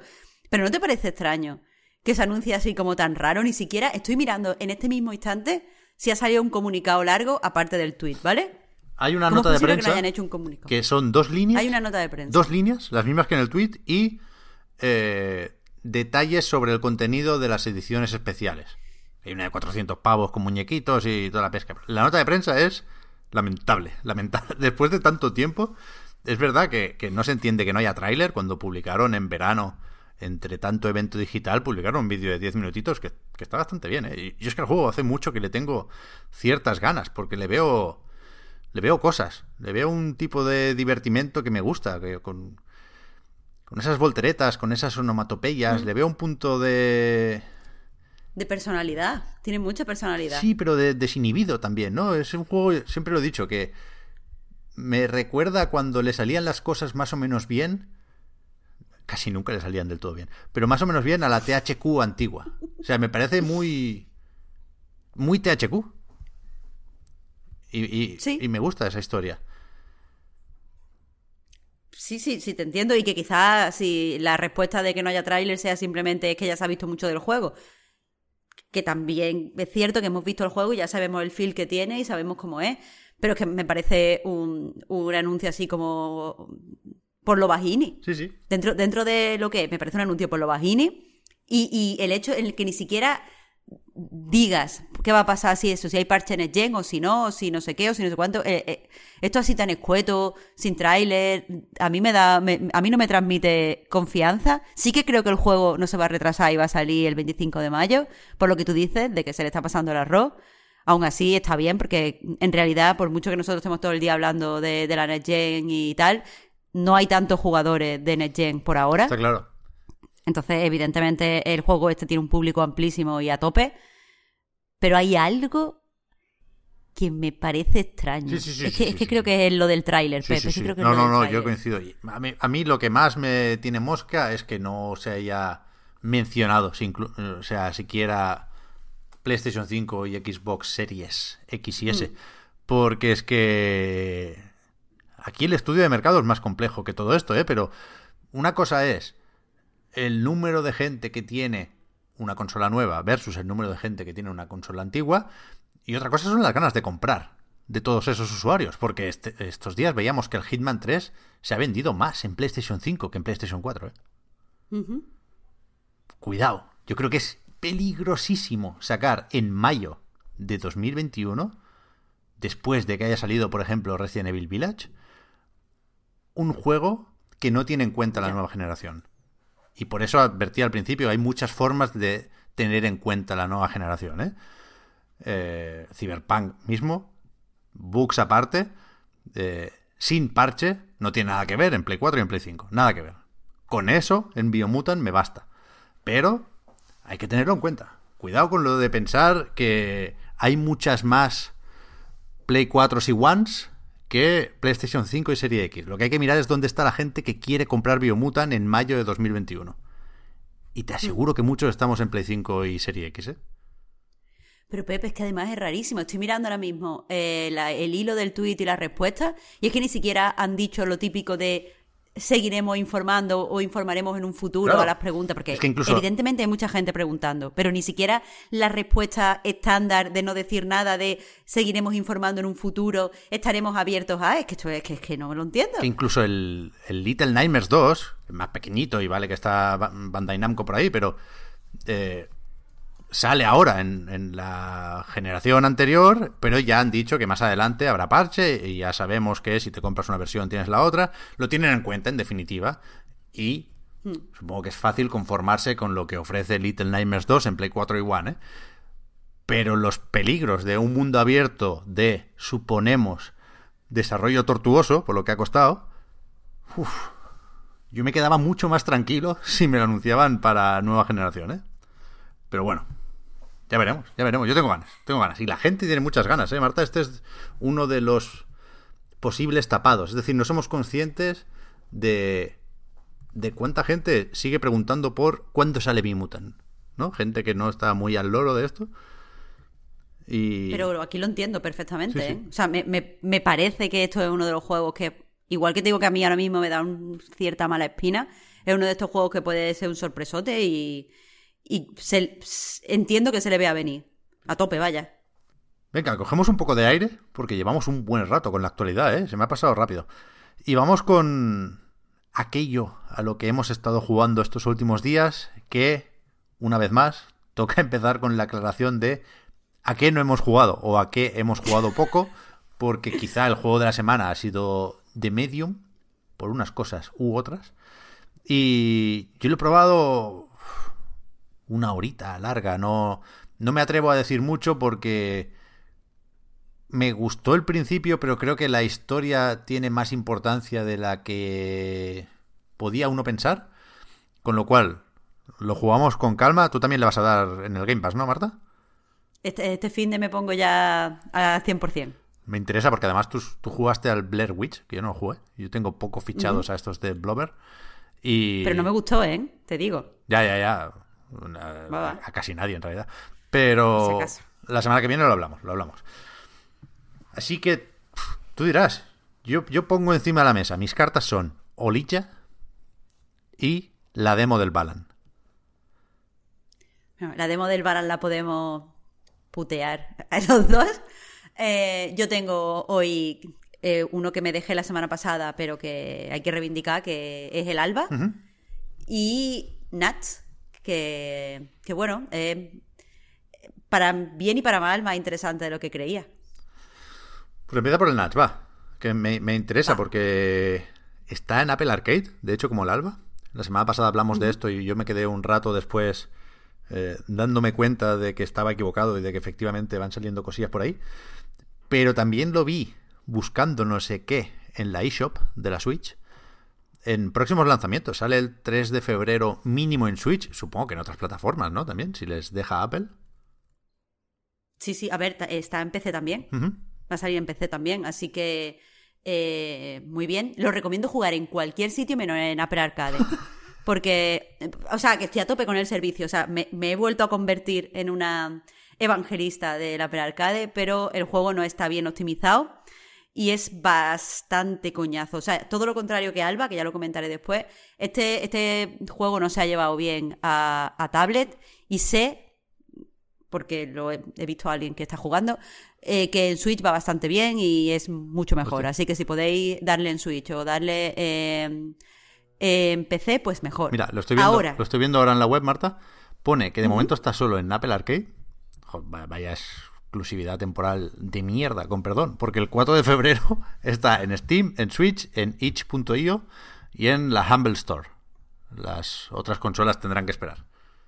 Bueno, es que es un juego que. A ver. Que lo jugué en Switch, en resumen. Vaya, me iba a hacer un discurso larguísimo, pero lo que quiero decir es que es un juego muy de Switch. Todos sabemos a qué nos referimos con eso y creo que no hace falta explicarlo. Pero ahora, ¿qué es lo que pasa con el Nuts? Eh, o Nuts. que es un juego que todas las partes por separado están muy bien, están muy, muy bien, pero en conjunto eh, como que se atacan entre, entre ellas los diferentes mm, trocitos, o sea, los diferentes eh, eso, partes del juego y no termina de, cuadrarme. Es un juego que me ha costado muchísimo. Porque por un lado tiene una, una historia que a priori eh, puede parecer muy loca y a mí me parece por eso mismo muy atrayente, que va de un pues una persona que se acaba de, de, licenciar en la universidad y ha aceptado una especie de trabajo barra voluntariado eh, yéndose a un bosque totalmente solitario y poniendo una, eh, una serie de, lugares de vigilancia de ardillas, porque en ese bosque pues quieren, quieren, es una reserva natural, pero quiere construir algo, una, una gran compañía, entonces la universidad lo que quiere es demostrar que este tipo de ardillas que están protegidas eh, hacen ahí su vida y es, esto es parte de su, del ecosistema que necesitan para vivir, para que no, no construyan nada. Entonces eso el juego quiere que vigilemos a las ardillas, pero las ardillas están haciendo algo raro. Entre otras cosas, están robando dinamita, y eso no es spoiler. Eso es una de las primeras cosas que, vemos en el juego, las primeras, al empezar a jugar. Las ardillas, hay algo raro. Entonces, eh, a mí este, este, eh, esta narrativa así tan loca como un misterio, pero también muy, muy absurdo, me parecía algo como muy de David Lynch, muy de Twin Peaks, y estaba a tope. Por otro lado, tiene el arte, que creo que es lo, lo que más me atrajo al juego, para empezar, porque lo que hace es crear una serie de, escenarios boscosos eh, monocromáticos, entendido monocromático, que es todo del mismo color, pero hay ciertas notas dentro de, la misma paleta que destacan, por ejemplo, puede ser todo morado con un detallito rosa o todo naranja con un detallito rojo. Este, a esto me refiero en concreto, a esta acepción de monocromático me refiero. Eh, y a mí me, parecía eh, pues no sé, yo veía esos bosques y me daba como una sensación oscura, mm, como ominosa, eh, como de peligro. Entonces yo decía, uff, esta historia así, con este bosque, yo estaba, en mi cabeza era super Twin Peak todo. Eh, y por último, pues me, gustaba el hecho de que se anunciara como un juego eh, pues reposado, relajado, que no te metía prisa, cuya principal inspiración era Firewatch y que básicamente consistía en eso. Tú ibas, ponías tus cámaras, después revisabas las grabaciones y hacías las fotos pertinentes y se las remitías a la universidad. A priori, esto era un juego tan mi mierda que no me lo podía creer. ¿Qué pasa? Para empezar, la estructura del juego está es demasiado rígida y, eh, es demasiado, en mi opinión, agresiva. Quiero decir, lo único que podemos hacer en el juego, en principio y bastante, o sea, hasta casi el final, es salir de nuestra, o sea, del, del tráiler donde, de la caravana donde vivimos, eh, andar un camino, poner las cámaras, volver al tráiler y darle a rec. Y una vez le dejas rec, salta la noche, instantáneamente. No hay nada que explorar, no hay nada que observar, no hay nada que hacer, no hay ninguna conversación que tener, nada, salta la noche directamente. Y cuando es la noche, se supone que tienes que ver las, cámaras y, ver si has captado las ardillas. Entonces te pones la grabación y, y solo, o sea, no, no hay ningún tipo de trabajo, porque en realidad lo que te muestra las grabaciones son, me parece que 30 segundos, eh, y en esos 30 segundos tienes que ver si salen las ardillas o no, pero es todo muy muy breve, no, no hay, hay poco, dan poco juego con, eh, o sea, he visto, he visto juegos de vigilancia, títulos de vigilancia que se curran esto más, esto está muy poco trabajado, honestamente. Eh, y nada, haces las fotos, si las tienes que hacer, se las mandas por fax a tu jefa y entonces tu jefa inmediatamente te llama y te da una misión nueva. De nuevo, si has mencionado tu Firewatch como principal inspiración, lo suyo sería que la, la relación con tu jefa pues fuera profundizando y fuera eh, pues ganando matices, pero no han, no han instaurado en el juego eh, un sistema de diálogo, entonces básicamente tú no puedes responder. Es tu jefa que te suelta sus mierdas, ahora tienes que hacer esto y lo otro, y necesitamos esto y lo otro. Y es como, vale, mm, soy tu mandado, genial. Y entonces se corta y empieza inmediatamente otro día. Eh, eso para mí es muy frustrante porque de verdad si me estás prometiendo un ambiente relajado, inspirado por Firewatch, yo espero que me hubieras dado, pues yo que sé, cierto margen para poder pasear yo por el bosque, que me dejaras conocer al resto de, personajes y pudiéramos tener una relación con ellos. Espero que, o sea, hubiera esperado que el juego tuviera cierto carácter contemplativo, es decir, que me dejaras pues hacer fotos o, experimentar el bosque de cierta forma. Todo eso en el juego no está. Como digo, la estructura es ultra rígida. Eh, pero por otro lado, eh, es que el juego es muy tedioso. Porque, eh, como, como comentaba Pep, tienes que ir, poner las cámaras y ver qué, sale en, la, las cámaras. Y los propios desarrolladores te dicen que eh, la mecánica esta se basa en el ensayo y error. Es decir, que vas a ir un día, vas a poner las cámaras no y no vas a encontrar nada, vas a ir otro día, vas a poner las cámaras, no vas a encontrar nada. Yo, de hecho, la tercera misión, o sea, la primera vez que te, al principio tienes dos cámaras, bueno, al principio tienes una cámara, después tienes dos cámaras, después tienes tres cámaras. Yo la primera vez que operé con tres cámaras estuve 10 días sin captar lo que tenía que captar y no más de 10 días, por lo menos 12, 12 ciclos, donde no, no seguía hacer la foto. Y es que es muy tedioso, es muy tedioso. Y la culpa en realidad la tiene el arte, que me gustaba tanto. Porque es que el bosque, al ser monocromático, no, no te da eh, puntos de puntos de orientación. ¿Sabes? No te da marcas para que fijarte e instalar las cámaras. Entonces muchas veces me pasaba que instalaba la cámara de una forma y después me daba cuenta que la había instalado exactamente como la había instalado el día, hace dos días o hace cuatro días. Entonces, evidentemente no captaba nada. Y el problema de que tengan que pasar tantos días es que le quita cierto componente orgánico al juego. Porque claro, lo que te das cuenta, es, o sea, si, si se basa en el ensayo y error, significa que todos los días las ardillas se tienen que mover igual, porque solo hay una respuesta correcta, una colocación de cámara exacta que te permite sacar la foto que tienes que sacar. Entonces, eh, pierde, pierde mucha realidad, pierde mucha inmersión ver cómo estás 12 días colocando la maldita cámara y las ardillas todos los días están haciendo lo mismo. Ardillas, ¿sois tontas? No, no son tontas, son una IA. Y entonces está mal hecha y, lo veo y entonces no me gusta. Eh, y bueno, eh, por un lado, eh, eso es, es que es muy aburrido al final salir una vez, colocar, mover la cámara un poco, mover la otra cámara un poco, volver al mismo, o sea, recorrer el mismo camino hasta el tráiler, darle a grabar, ir al día siguiente, hacer el mismo camino, volver al tráiler, darle a grabar, es demasiado repetitivo. Y de nuevo, eh, por mucho que me guste el arte, verlo y, ver imágenes y hacer capturas, no es agradable pasear por ese bosque, no te deja orientarte de ninguna forma, no te inspira nada y ni siquiera yo esperaba que de verdad diera un poco de miedo, no da miedo, eh, no es inquietante, eh, marea bastante, en mi opinión, además. Es un juego en primera persona, no lo he dicho. Y aunque tienes las manos para. O sea, tienes cosas en las manos que las llevas delante de la cámara, como un GPS, y muchas veces llevas también, yo qué sé, la cámara o cualquier otra cosa. Eh, marea porque es todo, es todo igual y no, no, no sé. Por otro lado está la historia, que es misteriosa, sí, pero no es tan, tan trabajada como podría mm, estar. Porque una, cosa que me ha dado mucho coraje es que ciertos huecos de la historia eh, se complementan con eh, cintas de cassette que te encuentras en, por, por, el camino. Y me frustra esto, porque las cintas de cassette muchas veces habla tu, escuchas la voz de tu propia jefa, como si fuera su diario de investigación. El problema es que tu jefa te dice al principio, y es cierto, no es una mentira, que ella cuando estuvo investigando allí es hace siete años. Tú me estás diciendo señor que ha hecho este juego, que esta cinta ha estado siete años aquí a la intemperie. No le ha pasado nada. Y se escucha de puta madre. Es que no, es que todas estas cosas me sacan tanto del juego que de verdad lo único que me... Yo no soy especialmente fan de Firewatch. Porque no, no, no me. ¿Cómo que no? Pep, es que tengo, esto, es, esto es otra cosa. Es que, verdad, yo creo que Firewatch se basa mucho en que te sientas atraído por Laila, por Delilah. El problema es que a mí Delilah me caía como el culo y, y no quería que Henry se liara con ella. Entonces, mm, pues no pude, eh, no entré en el juego propuesto por los desarrolladores y entiendo que eso es culpa mía.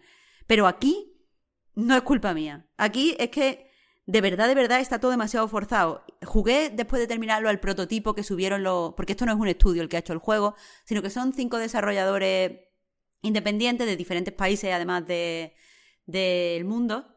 O sea, que decía, hay un chico que es coreano, otro chico que es eh, sueco o de Finlandia, no estoy segura. Eh, como que hay gente de muchas partes del mundo que se han unido para hacer este juego. Eh, y jugué al prototipo que, que sacaron para, para. O sea, lo hicieron, creo, en el marco de una Game Jam. Y el prototipo funciona muy bien, pero precisamente porque es breve, porque solo tienes que ir en una misión y poner la cámara y captar una cosa concreta. Pero al alargarlo, al hacer un juego, se le ven, es que se le ven todo el tiempo las costuras. Y, y en Firewatch, como decía, lo único que me gustó, eh, a pesar de ser un juego excelente, que como digo es mi culpa que no me gustara, pero, pero en Firewatch lo que me gustaba era que de verdad te sentías como que, que estabas andando por el bosque y de verdad sentías la soledad y de verdad sentías una conexión emocional con el protagonista. Aquí, entre que el protagonista es silencioso, que no tenemos ningún tipo de background para él o ella, eh, creo que es él, pero bueno, no tenemos ningún tipo de background. Eh, no lo, yo qué sé, no, no sabemos cuál es su objetivo ni por qué está haciendo estas cosas. Y, y, que el bosque es como es, pues en ningún momento me sentía en el bosque, en ningún momento me importaba lo que le, pasara a este señor. La verdad es que eh, por separado todo guay, pero el juego es muy, muy flojo. Cosa que me molesta, me molesta mucho, no os lo imagináis. Ya, yo no, o sea, no lo tenía en el radar hasta hace muy poquito, que vi un tráiler, creo que poco antes de verlo en Apple Arcade, pero vaya. Y claro, yo es que yo sí soy muy de Firewatch y me toca un poco las narices que vengan a aprovecharse de Firewatch. Sobre todo sabiendo que Camposanto eh, no, está con otra cosa, ¿no? Claro, es que mm, creo que, que, aquí hay varios errores. Para empezar, porque esto no es tal y como lo presentan un juego. Esto es otra cosa y, debería, y para hacer un juego tendrían que haber añadido más componentes. Porque se hace muy, muy repetitivo y muy tedioso, como digo. Pero eh, creo que, uno de los otro de los errores eh, en el desarrollo es comunicar como si de verdad esto tuviera algo que ver con Firewatch o decir que es un juego reposado. Si tú lo único que tienes que hacer es hacer el mismo camino una y otra vez, colocar las cámaras y volver, no, no hay nada reposado, no hay nada tranquilo, el jugador no puede elegir qué hacer. O sea, es cierto que el juego no te mete prisa, no hay una voz que te dice, pero corre, pon las cámaras, tenemos que seguir, no sé qué. Es cierto, no te mete prisa. Es cierto que no tienes eh, una puntuación, es decir, por captar las ardillas el primer día no te dan más puntos que si captas las ardillas el día 24. Eso es cierto. Pero eso no hace que un juego sea reposado. Un juego reposado es aquel que te da margen como jugador para poder acercarte a él como quieras por poner un ejemplo, en, en Spiritfarer, por ejemplo, tú tienes tu objetivo, tienes cosas que hacer, tienes a la gente de tu barco, pero tú puedes elegir si vas a ordeñar las cabras, si vas a hacer lana, si vas a hacer la comida, si quieres ir a una isla, si quieres hablar con no sé quién. Entonces es reposado porque tú afrontas el juego eh, a tu ritmo. Pero es que aquí no hay nada que afrontar a tu ritmo. Aquí tienes que hacer el maldito camino, poner las malditas cámaras, captar las malditas ardillas y mandar a malditas fotos. Que es reposado. Sí que solo tengo una cosa que hacer. Entonces, mm, que, creo que se ha comunicado mal lo que también era este juego. Si me hubieras dicho desde el principio que esto es un juego de puzzle, basado en el ensayo y error, ambientado en un bosque y con un misterio, quizá mi acercamiento a él hubiera tenido menos, menos mm, prejuicio. Pero me hubiera seguido pareciendo bastante tedioso, si soy honesta. Bueno, pues a ver, voy yo con el Olilla. El juego de. Cuéntame, Pep. De Devolver y de Skeleton Crew que estaba previsto primero solo para PC y Switch, lo retrasaron y dijeron, venga, ya que estamos, lo metemos en, PlayStation y en Xbox y nos hacemos esperar más. Y yo venía aquí con muchísimas ganas, porque la demo me gustó un montón, y el juego me ha gustado también, pero quizá menos de lo que llegué a esperar con la demo. Esto es un juego, para que lo tengáis en mente, una aventura o en plataformas de acción en dos dimensiones con unos píxeles muy, muy gordos. O sea, no es ni 8 bit ni 16 bit, es más tirando a Amstrad. Pero con unas animaciones de la hostia. Visualmente a mí, mira que me echa para atrás normalmente esto de tan, tan, tan, tan retro. Y, y tan... Me da igual si tiras mucho para atrás, pero que sea tan descarado en, en esas referencias, me suele echar un poco para atrás. Pero aquí las animaciones están tan logradas que me da igual, que me gusta bastante visualmente. Por cierto, en anightgames.com tenéis el análisis de Víctor, que decía que tiene una cierta poética al juego, y estoy totalmente de acuerdo. Creo que la ambientación es muy buena y que lo es mm, no a pesar de los gráficos, sino gracias en parte a los gráficos. Porque luego mete sus transparencias, tiene efectillos de más por ahí. Pero yo creo que, que lo que le da vida, que la tiene, son las animaciones. Está súper conseguido en ese sentido. Y por lo demás, pues se, se, pelea un poco, se salta un poco, se hace un poco de puzzles, pero no se hace mucho de nada. Y supongo que aquí me traicionan otra vez las expectativas. No sé cómo podríamos hacerlo, Marta, para estar al día de las cosas y al mismo tiempo no montarnos películas y dejar que nos sorprendan más los juegos. Pero yo, claro, yo probando la demo pensé que eso era el tutorial y sí es cierto que es una de las primeras partes del juego, y que de ahí iría para arriba, ¿no? Y que le meterían más acción, primero te enseñarían cómo funcionan los combos, cómo funciona la lanza, aquí la mecánica estrella es que el protagonista, Faraday, es un pescador que eh, naufraga y, y, aparece en una isla desconocida y acaba consiguiendo una lanza o un arpón que eh, cuando lo tira, después se puede teletransportar al sitio donde se había quedado clavado el arpón, con lo cual hay una serie de, de puzzles basados en eso, ¿no? En sortear obstáculos y llegar a zonas de difícil acceso eh, lanzando una lanza. Y es una mecánica que me parece muy atractiva y que está bastante bien implementada. Se usa también en el combate, por supuesto. Entonces, la demo me parecía un punto de partida brutal y es menos punto de partida y más esto lo que hay. O sea, es un juego moderadamente plano en su desarrollo, que sí consigues una serie de objetos y armas secundarias que le dan variedad al asunto y que permiten acceder a zonas que antes no, no estaban a tu alcance, pero pero ni, ni tiene mucho tiempo para ir muy para arriba, porque es relativamente corto, Estará sobre seis horas, un par de noches, lo he jugado yo, vaya. Eh, y porque no. No va de eso. No, no es un juego que quiera complicarse mucho con el combate, ni quiera esconder detrás de algunas grietas salas de desafío y que te salgan enemigos por oleadas. Que va, tiene una serie de mecánicas muy, buen muy bien puestas que, que, que servirían para sujetar más horas de juego y más intensidad de juego, pero no, no quiere ir por ahí. Y, y es una decisión que, que, a mí me decepciona un poquitín, porque yo cuantas más hostias mejor, la verdad, y cuatro oleadas de enemigos, pues mejor que tres, pero que el juego llega a explicar moderadamente bien, ¿eh? eh es, es mucho más, este sí, contemplativo, te diría Marta, y tiene uh -huh. cierto interés por la historia que es sencillota, pero pero sí le sí se reserva algunos momentos, ¿no? Y hay, situaciones que son eh, creo que Víctor lo comparaba en el análisis con Another World y es verdad que, que, que no hay escenas jugables en las que ni se salta, ni se pega, ni se hace nada, ¿no? Y que son más o menos narrativas y están más o menos bien llevadas, me gusta. Es un juego con un ritmo pausado, en definitiva, y que eh, apuesta por ser superficial, que lo hace a propósito. Y no me parece mal, no me parece mal que sea corto, pero sí que eh, el vínculo que se genera conmigo en este caso, pues es menos intenso de lo que sería si pues ganar algún combate más por los pelos, si algún jefe final fuera un poquitín más complicado. Aunque están muy bien los jefes finales, muy muy bien. Es una pena que duren tan poco, joder, que, que planteen tan poco reto. Pero a mí me ha gustado el juego. Está siendo por lo que he leído, que tampoco tuve muchísimo tiempo. Salió ayer, tanto el juego como los análisis, y no me he leído muchos. Pero sí vi alguna colleja importante. Me quiere sonar un 4 en IGN. Y yo estoy más en el barco de los que lo recomiendan, ¿eh? Creo que es un juego que, que se puede disfrutar muy fácilmente. Sobre todo si no esperas, pues eso, un Hyper Light Drifter, un Hollow Knight. Por supuesto, un Hollow Knight es que no hay que esperarlo en ningún lado, ¿no? Pero es un juego poco denso a propósito.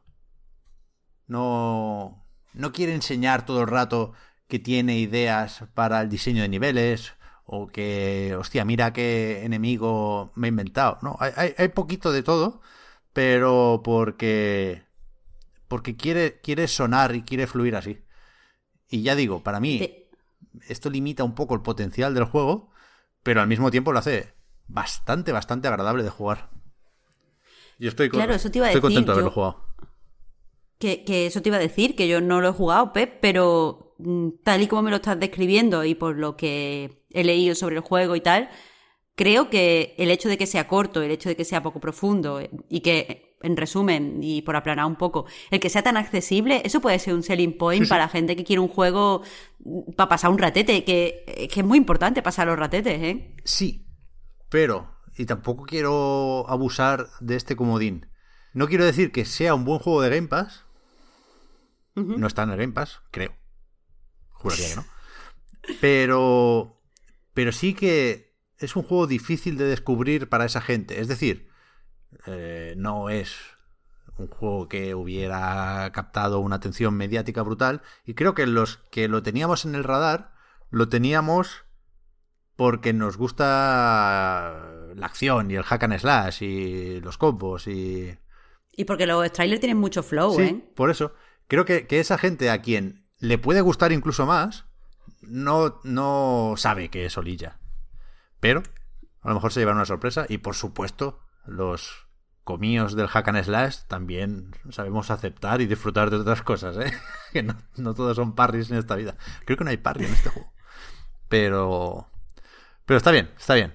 No. Había puesto en algún comentario, en alguna noticia o en algún tráiler de Night lo de Gotti.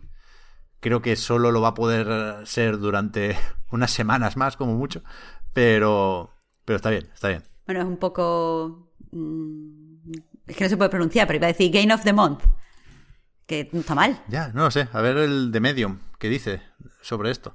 Bueno, o el Hitman igual mejor, ¿no? Pero no sé, estoy leyendo de todo, ¿eh? Ya. Ya. O sea, tengo ganas de jugarlo porque estoy leyendo de todo. Y al menos para discutir nos va a dar. Sí, sí, sí. Te toca, Marta. Vas con el alba. Bueno, es que eh, no ha salido esta semana, lo iba a comentar la semana pasada, pero no, no pude porque traía muchas cosas Víctor. Pero hay un, es un juego que tiene cositas para comentar, ¿eh? A mí me ha sorprendido muy gratamente, no solo jugarlo, sino también ver a, gente como a Eva Cid, por ejemplo, jugarlo en, en directo en su canal de Twitch. Me, ha sorprendido, me ha sorprendido lo... Eh, voy a usar una palabra muy, muy manía, pero la digo de corazón. Lo amable del juego y lo...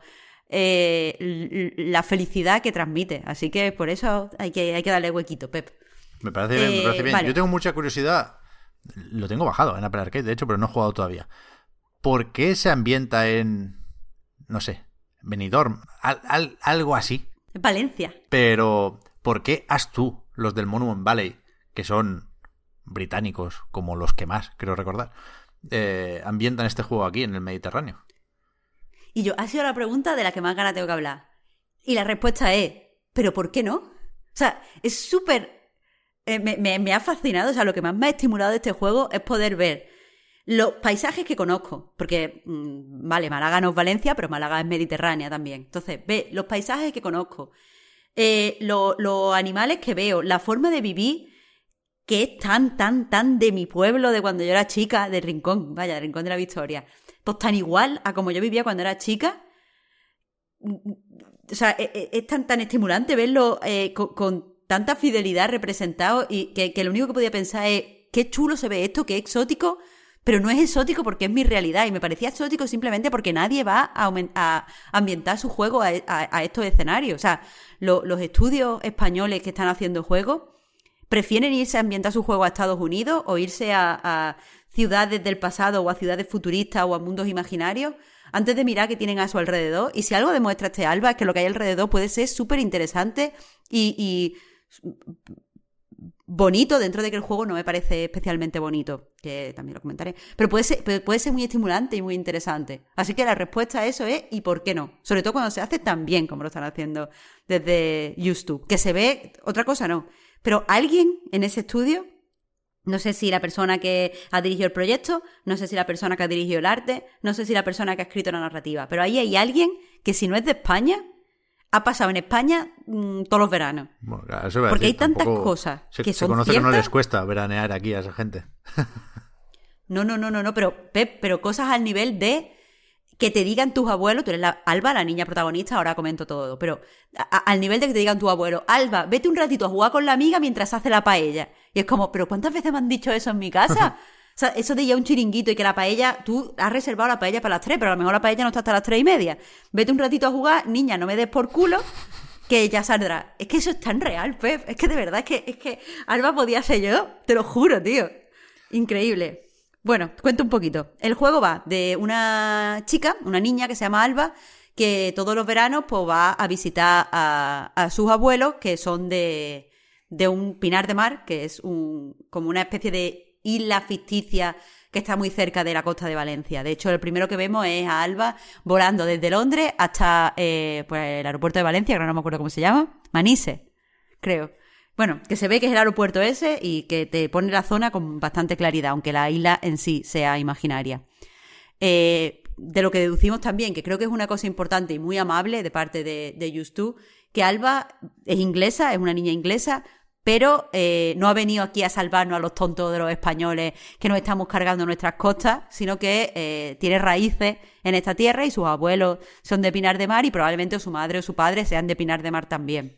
Entonces, está, me parece un detalle amable y bonito que no tengan que venir los guiris a, a limpiarnos un poco y a decirnos que somos unos descuidados con nuestro entorno natural es amable. Aparte, Alba tiene una amiga que se llama Inés, que es de Pinar de Mar, que me hace muchas gracias. Yo no sé quién ha localizado este juego, pero qué arte, porque, claro, ella, la chica esta, Inés, es de Pinar de Mar, pero su amiga Alba, pues, es inglesa. Entonces, Inés esta habla con una especie de spanglish que, que, también podría ser yo de pequeña. O sea, rollo decirle, hombre, Alba, tú eres mi best friend.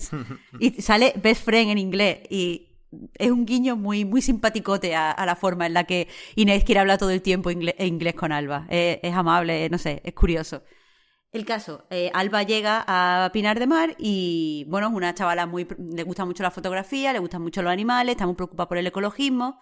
Y el alcalde, alias, bueno, o sea, el alcalde Julián Muñoz.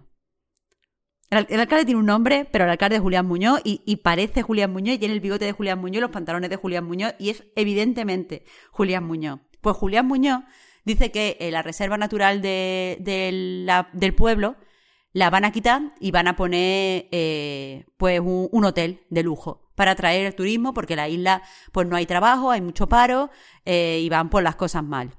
Entonces aquí el, el juego podía haber ido a lo fácil y que simplemente dijera, no, no se construyen los espacios naturales, la naturaleza es lo más importante, salvemos el parque natural porque el, alcalde es malo malísimo. Y a ver, el alcalde es malo malísimo y el juego va a salvar el, paisaje natural. Pero lo, lo que me gusta es que hay gente en el pueblo, para empezar, el propio abuelo de Alba, que te dice, es que aquí tenemos mucho paro, es que aquí vamos a necesitar que haya un hotel generando trabajo, es que en esta isla ahora mismo no hay suficientes negocios como salir adelante. Y me gusta que, lo pinten así porque la verdad creo que es un conflicto muy de las costas mediterráneas de aquí de España, no sé si de Barcelona, eh, porque, a ver, Barcelona tiene otras cartas turísticas, pues, muy buenas y muy bonitas y que molan mil, pero por ejemplo en Málaga sí pasa eso, que somos simplemente, y perdón los almerienses que no me vengan a decir nada, por favor, pero somos un poco Costa del Sol y más allá de Costa del Sol no tenemos nada.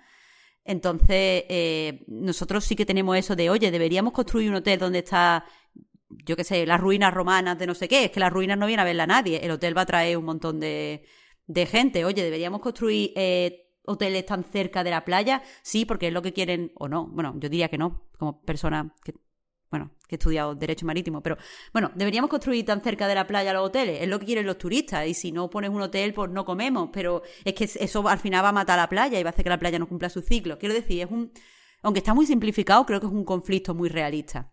Entonces, el juego que por cierto funciona muy bien en, en Apple Arcade, se juega que da gusto en tablets, porque en la parte de arriba controlas la cámara y en la parte, y tocando de la mitad hacia abajo, controlas cómo se mueve Alba, y es un sistema que parece más engorroso dicho, que después jugado, jugado parte de arriba. fluye bastante bien. Sí, la, o sea, imagínate la pantalla puesta en, en vertical. La parte de, de- la mitad para arriba, cuando tú la tocas, con el dedo lo que mueve es la cámara. Pero cuando tocas la mitad para abajo, lo que se mueve es la niña, es la alba. Y parece muy engorroso. Yo sé que suena engorroso. Cuando me lo dijo el juego en el tutorial, dije, "Mm, esto no me va a gustar. Me equivoqué, me gusta un montón, creo que funciona muy bien. Y, por ejemplo, eso, si eso lo hubiera añadido Nats, sería un juego mucho más agradable. Eh, la experiencia jugando sería bastante más agradable. A mí me ha gustado mucho. Pero básicamente lo que tenemos que hacer en el juego, tenemos muchas misiones, tenemos que descubrir todo el mapa. eh, es un semi mínimo mundo abierto porque podemos enfrentar las misiones y recorrer la isla más o menos libremente. Pero lo que tenemos que hacer es reunir las firmas necesarias como para, que el alcalde se replantee eh, no construir hotel. De forma paralela, también tenemos que hacer fotos de toda la biodiversidad que hay en la isla, porque queremos demostrar y ayudar a una asociación a demostrar que esa isla tiene que ser un espacio protegido. Entonces, por un lado, tienen las mecánicas de hacer fotos, que en mi opinión está muy bien. De hecho, me gusta mucho eh, cómo se comportan los pájaros, me gusta mucho cómo se comportan, eh, pues, por ejemplo, las salamanquesas. O sea, está dentro de la sencillez, porque también es un juego que creo que va dirigido a mm, un amplio mm, target de jugadores, también niños. O sea, dentro de, que es muy sencillo jugar, es muy satisfactorio hacer fotos, las fotos quedan bastante realistas, a veces se te quedan movidas, pero son válidas, no sé, me, me gusta bastante. Por otro lado, está eh, los objetivos de ir andando por la isla, hacerle favores a tus vecinos, para que tus vecinos te firmen el, el pues el- la petición esa. Eh, y, y nada, es muy. es un juego, pues. Pues bonito, es alegre, sencillote.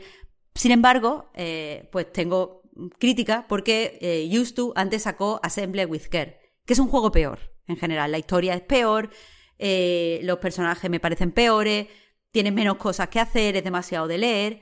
Pero tiene una cosa que, o sea, solo hacía una cosa y la hacía muy bien, que es que tiene un game feel impresionante. Era un juego sobre reparar objetos y el hecho de eso, coger las ruedecitas, girar el destornillador, poner el reloj en hora, estaba extremadamente bien conseguido, en mi opinión. Pero impresionante. Pues este juego tiene game feel cero. O sea, tienes, mm, mientras vas andando por la isla, puedes hacer, sin que te dé ningún tipo de beneficio, cosa que me gusta mucho, pequeñas eh, acciones por mejorar la isla, como puede ser recoger la basura o ayudar a una señora a recoger la ropa tendida o, eh, yo qué sé, limpiar no sé qué. El problema es que, por ejemplo, recoger la ropa es pulsar en la ropa, hacer pap y tocar la pantallita en la ropa. Recoger la basura es hacer pap, tocar la basura y se tira automáticamente la basura. o sea, se pone mágicamente en un, un contenedor. Y a mí, personalmente, no me gustan los juegos en los que las acciones no te cuestan nada, porque no me da la sensación de estar ejecutando esa acción. Yo no digo que quiera sentir como Alba coge el, la lata que está en el suelo y la mueve y la dirige hacia no sé qué, pero si la acción no me cuesta nada, de verdad que no tengo sensación de estar realizando eh, las diferentes eh, las diferentes acciones que estoy haciendo en el juego. Y, y aquí todas las acciones son así. Me molesta mucho. De hecho, hay partes donde directamente es demasiado. O sea, rollo que llegas a una excavación arqueológica y te dicen, Alba, no hemos podido montar el expositor. Puedes montarlo tú. Y eso te lo está diciendo un señor ya súper mayor con pelo en los huevos. Y tú que eres una niña de nueve años, tocas la madera y se monta el expositor. ¿Estamos locos?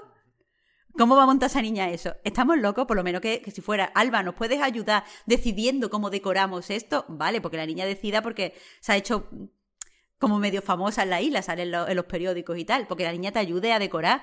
Pero me estás diciendo tú que tú eres un señor mayor y no eres capaz, bueno, un señor joven y no eres capaz de montar el expositor y ahora llega esta niña mmm, y lo monta, pero vamos a ver que la contraten en el Ikea, es que eso no es creíble. Y, pero, pero en general el juego está bastante bien. Eh, a mí me, ha conseguido llevar a, a mis vacaciones. Eh, me parece una historia bonita en la que, se, en la que se, cuando rascas no es que se quede eh, vacía, sino cuanto, cuanto más rascas, más real te parece. O sea, más, te parece que están haciendo referencia a cosas que pasan en la política española, más te parece que están haciendo referencia a dilemas reales que podemos encontrar en un pueblo pequeño español. La vida costera está muy bien hecha, la, la biodiversidad me parece que está muy bien reflejada.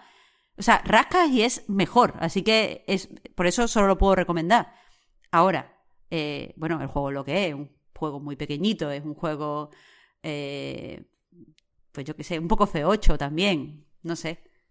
Lo recomiendo, pero poneos un trailer antes de ir a jugar, por favor.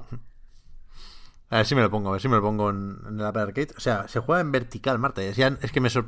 sorprendido todo de eso. Que, que la división sea vertical y que la orientación, digamos, de la pantalla sea esa.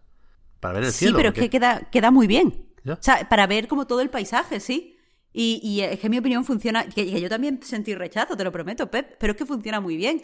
Aparte, eh, no sé, eh, ah, bueno, me acordé de ti, Pep, te lo iba a decir, jugando, porque el juego tiene un montón, juega un montón con el hecho de que lo estás ha- ha- haciendo, jugando en una tablet. Quiero decir, hay cosas que están específicamente hechas para que lo disfrutes en tablet.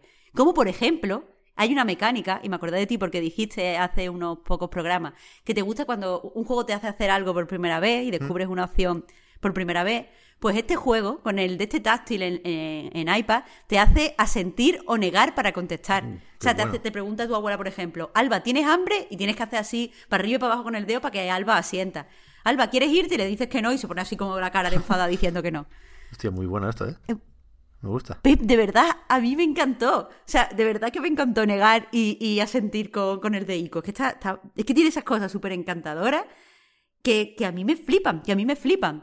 Pero el tema en realidad, eh, que, que a mí me gustaría, por el que quería hablar un poquito también aquí, es por animar a, a- a los estudios españoles, que sé como que las cosas están súper mal, que sé que hay que hacer juegos para atraer a todo el mundo, que, que sí, o sea, que lo sé, de verdad que conozco a mucha gente que se dedica al desarrollo, pero que se podrían animar también a mirar alrededor para hacer juegos, que hay- creo que hay cosas interesantes. Ahora sé que Teku, o sea, por si alguien me lo va a venir a decir, sé que Teku está haciendo un juego basado en la cultura española y mucha gente dirá que Blasphemous de cierta forma pues refleja la cultura andaluza, pero no, no es lo que me refiero. Me refiero a un juego ambientado en España de verdad, con vivencias de España de verdad, porque veo que cada vez más en series o cada vez más en literatura eh, hay ciertos creadores que se están eh, acercando a España desde un punto de vista costumbrista y queda extremadamente moderno. O sea, cuando escribí sobre Alba en la web, mencioné a, Elisa Victoria, que es una eh, escritora sevillana que habla de ese niña en Sevilla en los 90 y,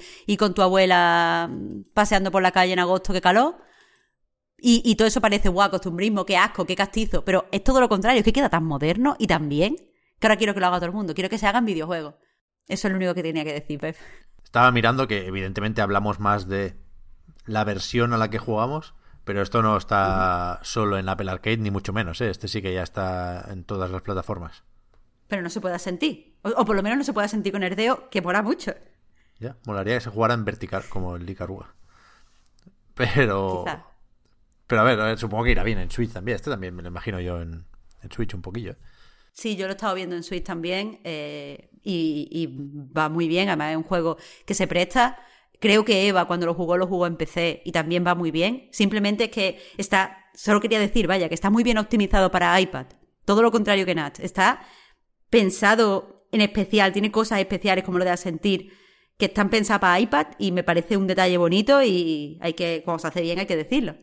A ver, ahora tenemos dos opciones, Marta. Despedir esto e irnos a comer. Sí, No es mala opción. Nunca. O hablar de la demo del Vanda- Vandal, sí. Me voy a equivocar tantas veces con el nombre de este juego, porque digo Vandal al principio, que no, es Balan, y después digo Wonderland, por alguna razón. Eso ya no lo es entiendo. Wonderwall. Balan Wonderwall. Tiene demo. Y la hemos probado. Hasta aquí na- nadie se ha hecho daño. Pero yo voy a empezar ya a, a recular un poquito. Por, por cariño y respeto a Yuji Naka y a Naoto Oshima. Por aquello de no joderle la ilusión a nadie. Que es algo que me quiero mirar especialmente cuando esa ilusión tiene que ver con Knights, tiene que ver con Sega, tiene que ver con Saturn. Pero estoy moderadamente seguro de que la demo de este juego es muy mala y es muy probable que el juego sea como mínimo bastante malo. Porque hay una cosa que me molesta. Hay dos cosas que me molestan de este juego.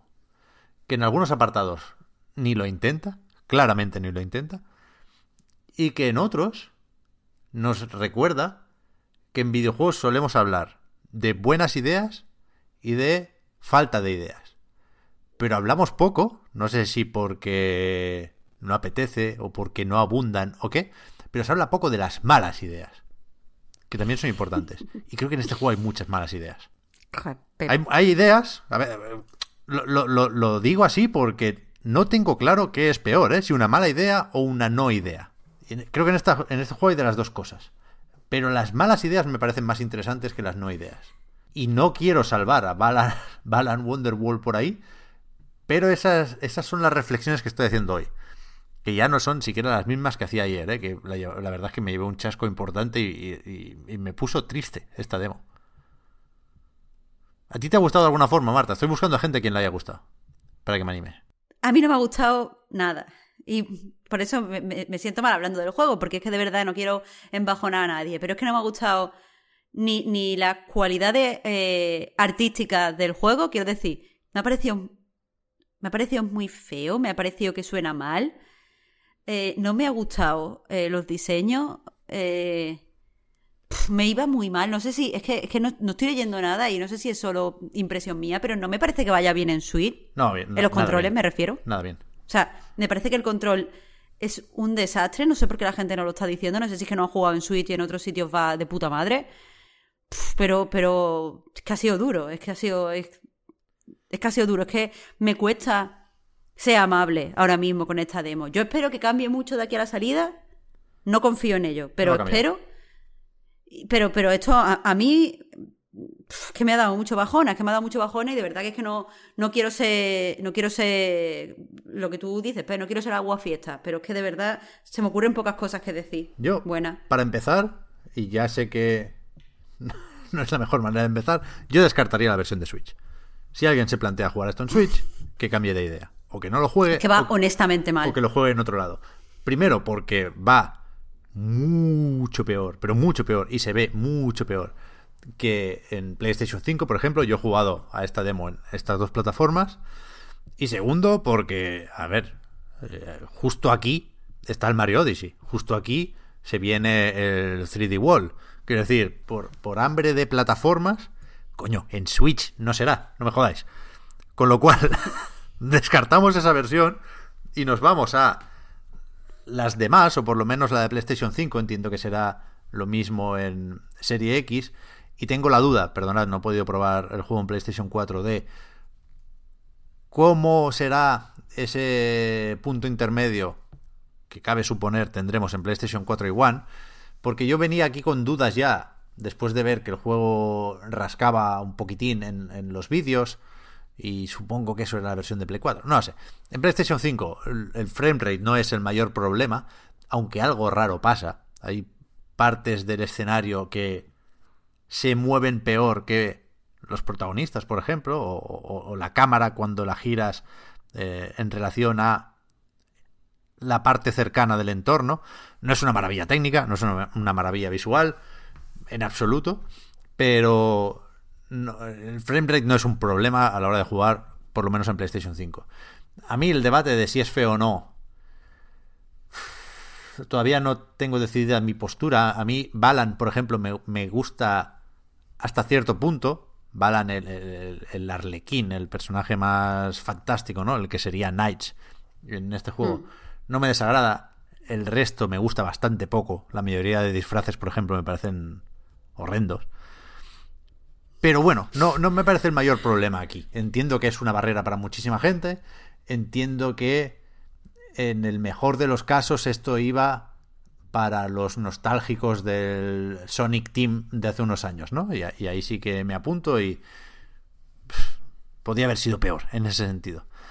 Pero es que todo lo demás no me parece muy blando, creo que el diseño de niveles es prácticamente inexistente, todos los coleccionables están muy cerca, los niveles son compactos de una forma contraproducente, son compactos pero poco claros. Se repite mucho lo de... Se básicamente eh, el protagonista, el niño o la niña, como en Knights, no, no puede hacer nada, más que saltar. Entonces las acciones se hacen con disfraces. El tema es que cada, cada disfraz o cada personaje puede hacer una cosa. O sea, para que os hagáis una idea de lo sencillo que es el juego eh, en ese sentido, hay seis botones que sirven para lo mismo. En PlayStation, insisto, es donde lo he jugado, cuadrado, triángulo, X, círculo, R2 y L2 sirven para hacer algo. O, saltar o hacer la acción del disfraz. Pero cada muñeco puede hacer una sola cosa. Hasta el punto de que si eres, yo qué sé, un engranaje, puedes saltar pero no puedes hacer nada más. No es el mejor ejemplo el engranaje. Me cambio a la calabaza, que sirve para pegar. Como pega, no puedes saltar. O sea, hay una serie de disfraces o, de personajes, insisto, que al final es más o menos lo mismo, con una acción específica que no es saltar, por lo tanto no puedes saltar en un juego de plataformas. ¿Qué pasa? Que tú puedes llevar varios trajes a la vez, creo que tres, y puedes alternar entre uno y otro. Pero es engorroso, es innecesario, es lento, no tiene ningún sentido. Entonces todo el rato es incómodo jugar a Balan. Y, y por ahí va con lo de las malas ideas. Me parece una mala idea lo de los trajes. Que puedo suponer que lo han querido basar en Mario Odyssey. Aunque entiendo que Yuji Naka, por ejemplo, no necesita copiarse de nadie, ¿eh? que ha hecho de todo ya en, en, sus juegos de plataformas en el Sonic Team. Pero, no sé, el logo de la compañía, no solo el, el monigote este de Balan, también la desarrolladora se llama Balan Company, quiero recordar es un, un, sombrero con ojos. Quiero decir, ya. que han hecho el Paco Odyssey, un poquito, un poquito. A lo mejor no, no pasa nada, en cualquier caso. Pero, pero es que me parece una mala idea todo lo que hace con los trajes. Las habilidades que disocian de una forma absolutamente innecesaria las mecánicas y las acciones básicas de un juego de plataformas, porque, joder, la expresividad de un Mario a la hora de moverte por ahí, el tener varios tipos de salto hacen que ir de un lugar al otro sea más emocionante que simplemente correr. Esto se ha comentado mil veces y no descubro nada, ¿eh? Pero es que aquí no puedes hacer eso. No puedes hacer eso. O corres o haces la otra cosa que hace ese muñeco. O te cambias de muñeco, pero bueno, ya no es lo mismo. Y entonces, eh, se lía con eso, porque los disfraces, en la demo es, es fácil dejarla pronto, ¿eh? pero en la demo hay el primer mundo entero, dos actos y un jefe final. El jefe final no está mal, no está mal. E, ese es el, poquito de esperanza que me pueda quedar después de la demo viene de ese jefe final. Pero si, si consigues una serie de coleccionables, ocho estatuillas para empezar, pues te llevan en tren a otro mundo, se desbloquea otro mundo. Y juraría que hay tres en, en la demo. El primero entero, decía, y después un acto del 4 y un acto del 6. Entonces, si te mueves entre mundos, te da para ver que los trajes no son específicos de cada mundo. Es decir, tú en el mundo... No me quiero equivocar, creo que era el 6, del de la niña y el gatito, consigues el engranaje. Y tú ese engranaje lo usas mucho. Sirve para conectarte a otro engranaje y mover plataformas. Y solo para eso lo usas mucho en el mundo 6, pero también hay coleccionables que requieren engranaje en el mundo 1, ¿no? Con lo cual, hay un lío de trajes. No sé si llegaste a ver eso, Marta, pero es que tampoco te lo explican. En los checkpoints tú te puedes colocar y cambiar los trajes que, que, que quieras en función de los que has ahorrado en el inventario, porque los trajes además son las vidas. Es decir, si a ti te golpean, pierdes ese traje y tienes que volver a buscarlo, con lo cual va a pasar, porque va a pasar que estarás en el mundo 3 y te van a pedir el tornado del mundo 1 y en ese momento no tendrás tornados y tendrás que ir para atrás en el mundo 1 y conseguir ese tornado y no te apetece porque se juega mal, entonces la vamos a liar, la vamos a liar. Por eso decía lo de las malas ideas. Es un sistema que cuanto más hace, más resta. Y, y no sé, es que no sé qué puede haber pasado aquí. No sé cómo, cómo hemos llegado al punto en el que estamos después de probar la demo de Balan Wonderworld.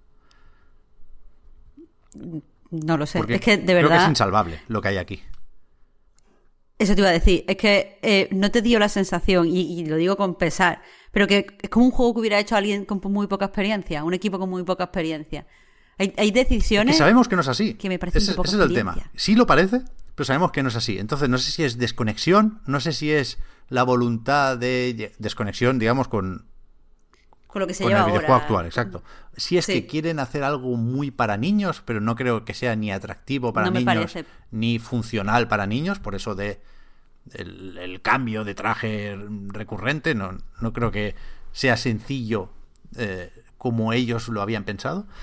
Pero no sé, no, es que no, no entiendo nada, estoy perdidísimo, Marta, estoy noqueado.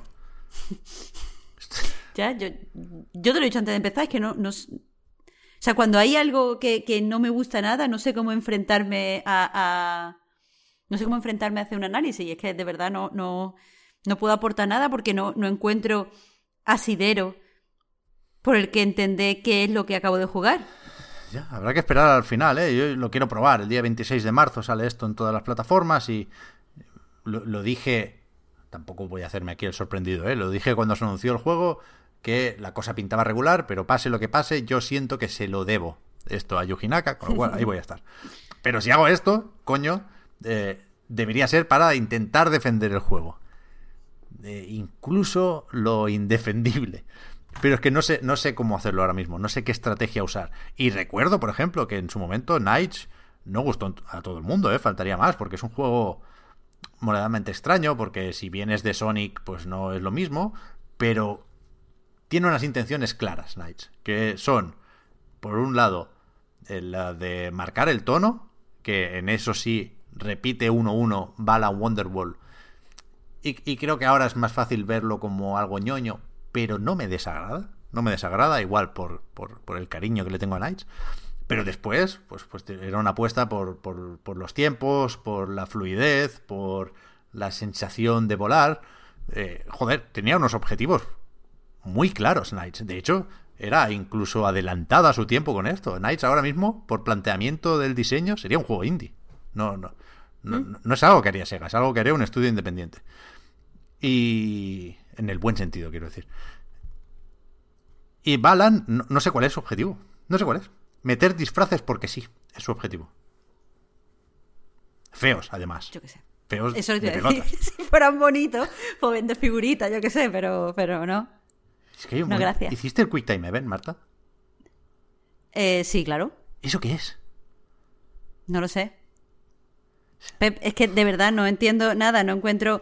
Y además que funciona todo tan mal. Es que, bueno, Time Event, es que, es que si funcionara bien, para empezar, Que encuentras un si se sombrero ejecutara correctamente. y sale Balan pegándole patadas a unas piedras.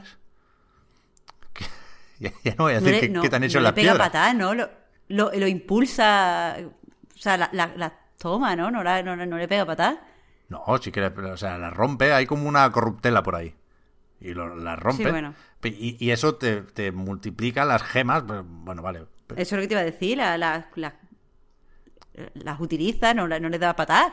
Pero sí, sí, a- a- hay como unos pedruscos morados y los rompe, ¿eh? yo qué sé.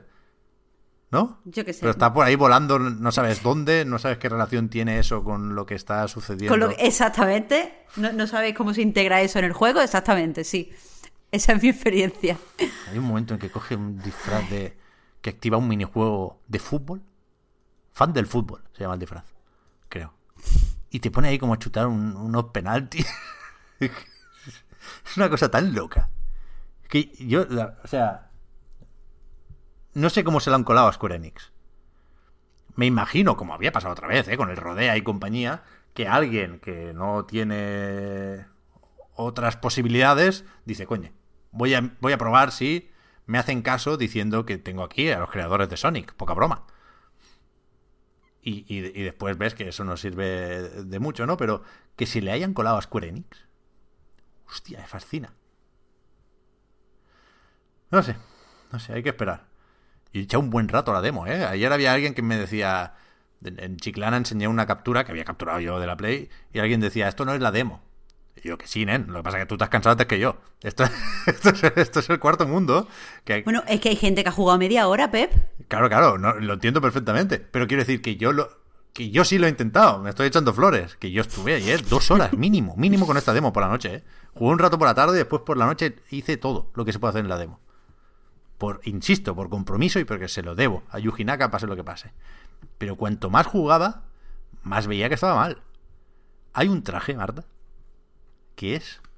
Hostia, no, no recuerdo cómo se llama. Zorro no sé qué.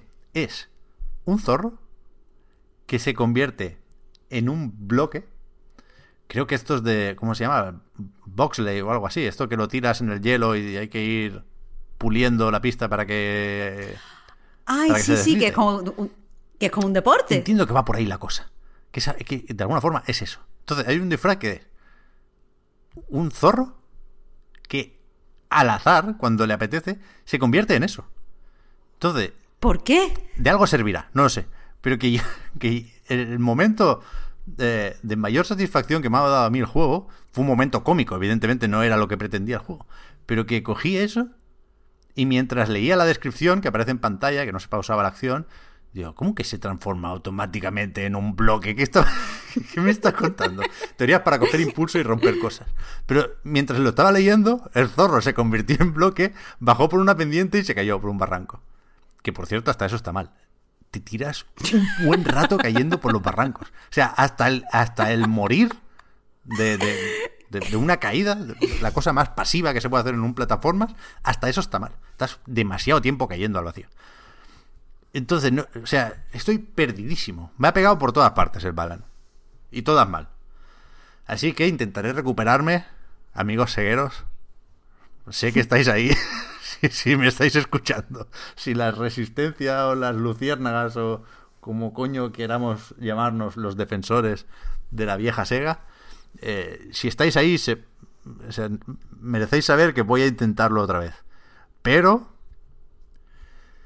se confirman los peores augurios. O sea, yo venía aquí derrotista, lo sabes, Marta. Yo he escrito varias noticias del Sí, sí, Balan sí. diciendo esto pinta muy mal, cuidado que esto no es la vuelta de Nights, cuidado que el Yuji Naka lo mismo no tocaba un mando desde hace ocho años, cuidado, cuidado, cuidado.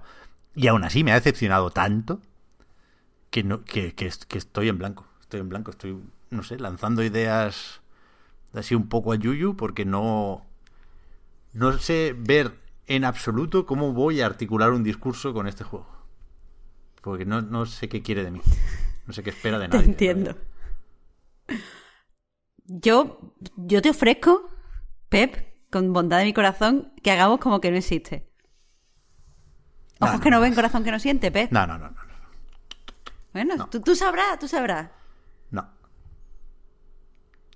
Yo, yo, Tú sabrás. yo quiero que de alguna forma se le pueda dar la vuelta a esto, que haya un girito aquí, que sea un juego magnífico, no sé muy bien cómo, y que después tengamos el sucesor espiritual de Burning Rangers, que lo poco que se recuerda ese juego sí que es una tragedia. Es que, eh, joder, Yuji Naka, joder. Vamos ahí, Yuji. Hay que, esto lo sacamos. De aquí al 26 de marzo, esto lo sacamos. Esto nos Yo, inventamos un yo voy a disfraz. esperar. Ha- Hacemos que todos puedan saltar. Por Dios, que estamos en en un plataforma. Que la calabaza salte. Yuji, no te pido más. Que salte la calabaza. Hay otro que no podía saltar, no sé cuál era. Bueno, no sé. Pero es- hay que darle la vuelta a esto. Yo no, yo no me puedo quedar así, Marta. Solo me faltaba esto. Primero lo de, lo de GameStop y después esto. es que. y lo de AstraZeneca y demás.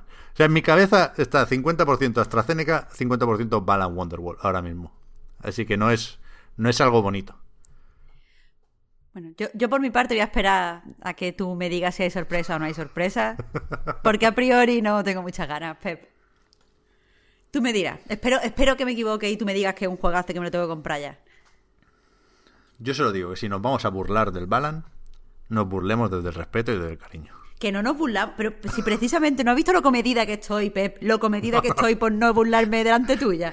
Que me tengo que burlar pero yo sí, pero yo sí me hubieras burlo visto- un poco. Yo sí me burlo un poco. Sí, pero, pero yo, yo escucho en los matices de tu voz, Pep, que cuando tú te burlas ahí hay dolor. Estoy Entonces roto, yo no quiero roto, hacer Marta. sangre. Si Estoy tú no estuvieras aquí, esto sería no veas. Si aquí estuviera visto, yo todavía me estaría riendo de, de las chorradas que he visto en el, en el juego, pero estás tú, Pep. Y te respeto, tío. Así que Víctor puede, uf, tía, Víctor puede hacer sangre con este. Víctor, pues claro que puedo hacer sangre. Yo estoy deseando, yo estoy deseando terminar de grabar para ir a preguntarle a Víctor por el canal del Line donde tú no estás. No, no, no, que a lo mejor no ha jugado. No le digas nada de la demo. Que él está, además está engoriladísimo con el 3D Wall. También hay avance en anightgames.com. Ya lo comentaremos aquí. Hay tiempo ¿eh? de aquí al 12 de febrero. Pero, pero solo me falta eso. Que, eh, tú, tú volvías con Alba a, a tu infancia en Málaga yo, entre el Mario y el Balan, pues vuelvo al patio del colegio con los nintenderos sacando pecho y diciendo no tenéis ni puta idea de juegos, el único ceguero del Maresma prácticamente, diciendo no tenéis ni puta idea de juegos, la Saturn es mejor que, que, el Mario 64 este de mierda, no sabéis nada. Ahora otra vez los nintenderos aquí a, ganar la partida. Anda ya, hombre. Bueno, pues si lo comentamos yo no le voy a decir nada, pero si él lo quiere comentar conmigo, yo no te voy a decir tampoco que hemos hablado tú de espaldas, Pep. Tú tranquilo. Que ya no, que nosotros no somos public. Haced una pildorita, Marta. Sin avisarme, yo no quiero saber nada. Hostia. Podríamos, podríamos, Pep. Vaya semana, que se acabe ya. Sí, sí, por favor. Eso es lo único que. Eso es la idea que tenemos que, que comunicar hoy. Que qué, mierda. Vamos a cerrar ya esta semana y a la siguiente. La que viene. No juguéis en la bolsa. En, Twitch, ¿no? Ay, claro, ¿verdad? La primera semana de cada mes, directo. Empezaremos entonces a las 10 el viernes que viene. Vale, pues ahí hablaremos del, de Medium fijo y de algo más, supongo. Ya lo vamos viendo. En fin, Podcast Reload y anightgames.com son proyectos que se mantienen y que son posibles gracias a vuestras generosas aportaciones. Patreon.com barra anightreload para más información. Los patrons tenéis ahora un ratito más de podcast en la prórroga. Con el resto, gracias también por seguirnos y ayudarnos a mejorar. Nos vemos, ya hemos dicho que esta vez sí que sí, la semana que viene. Muchísimas gracias Marta por haber estado aquí una semana más. A ti Pep. Y hasta la próxima. Chao, chao. Hasta la semana que viene.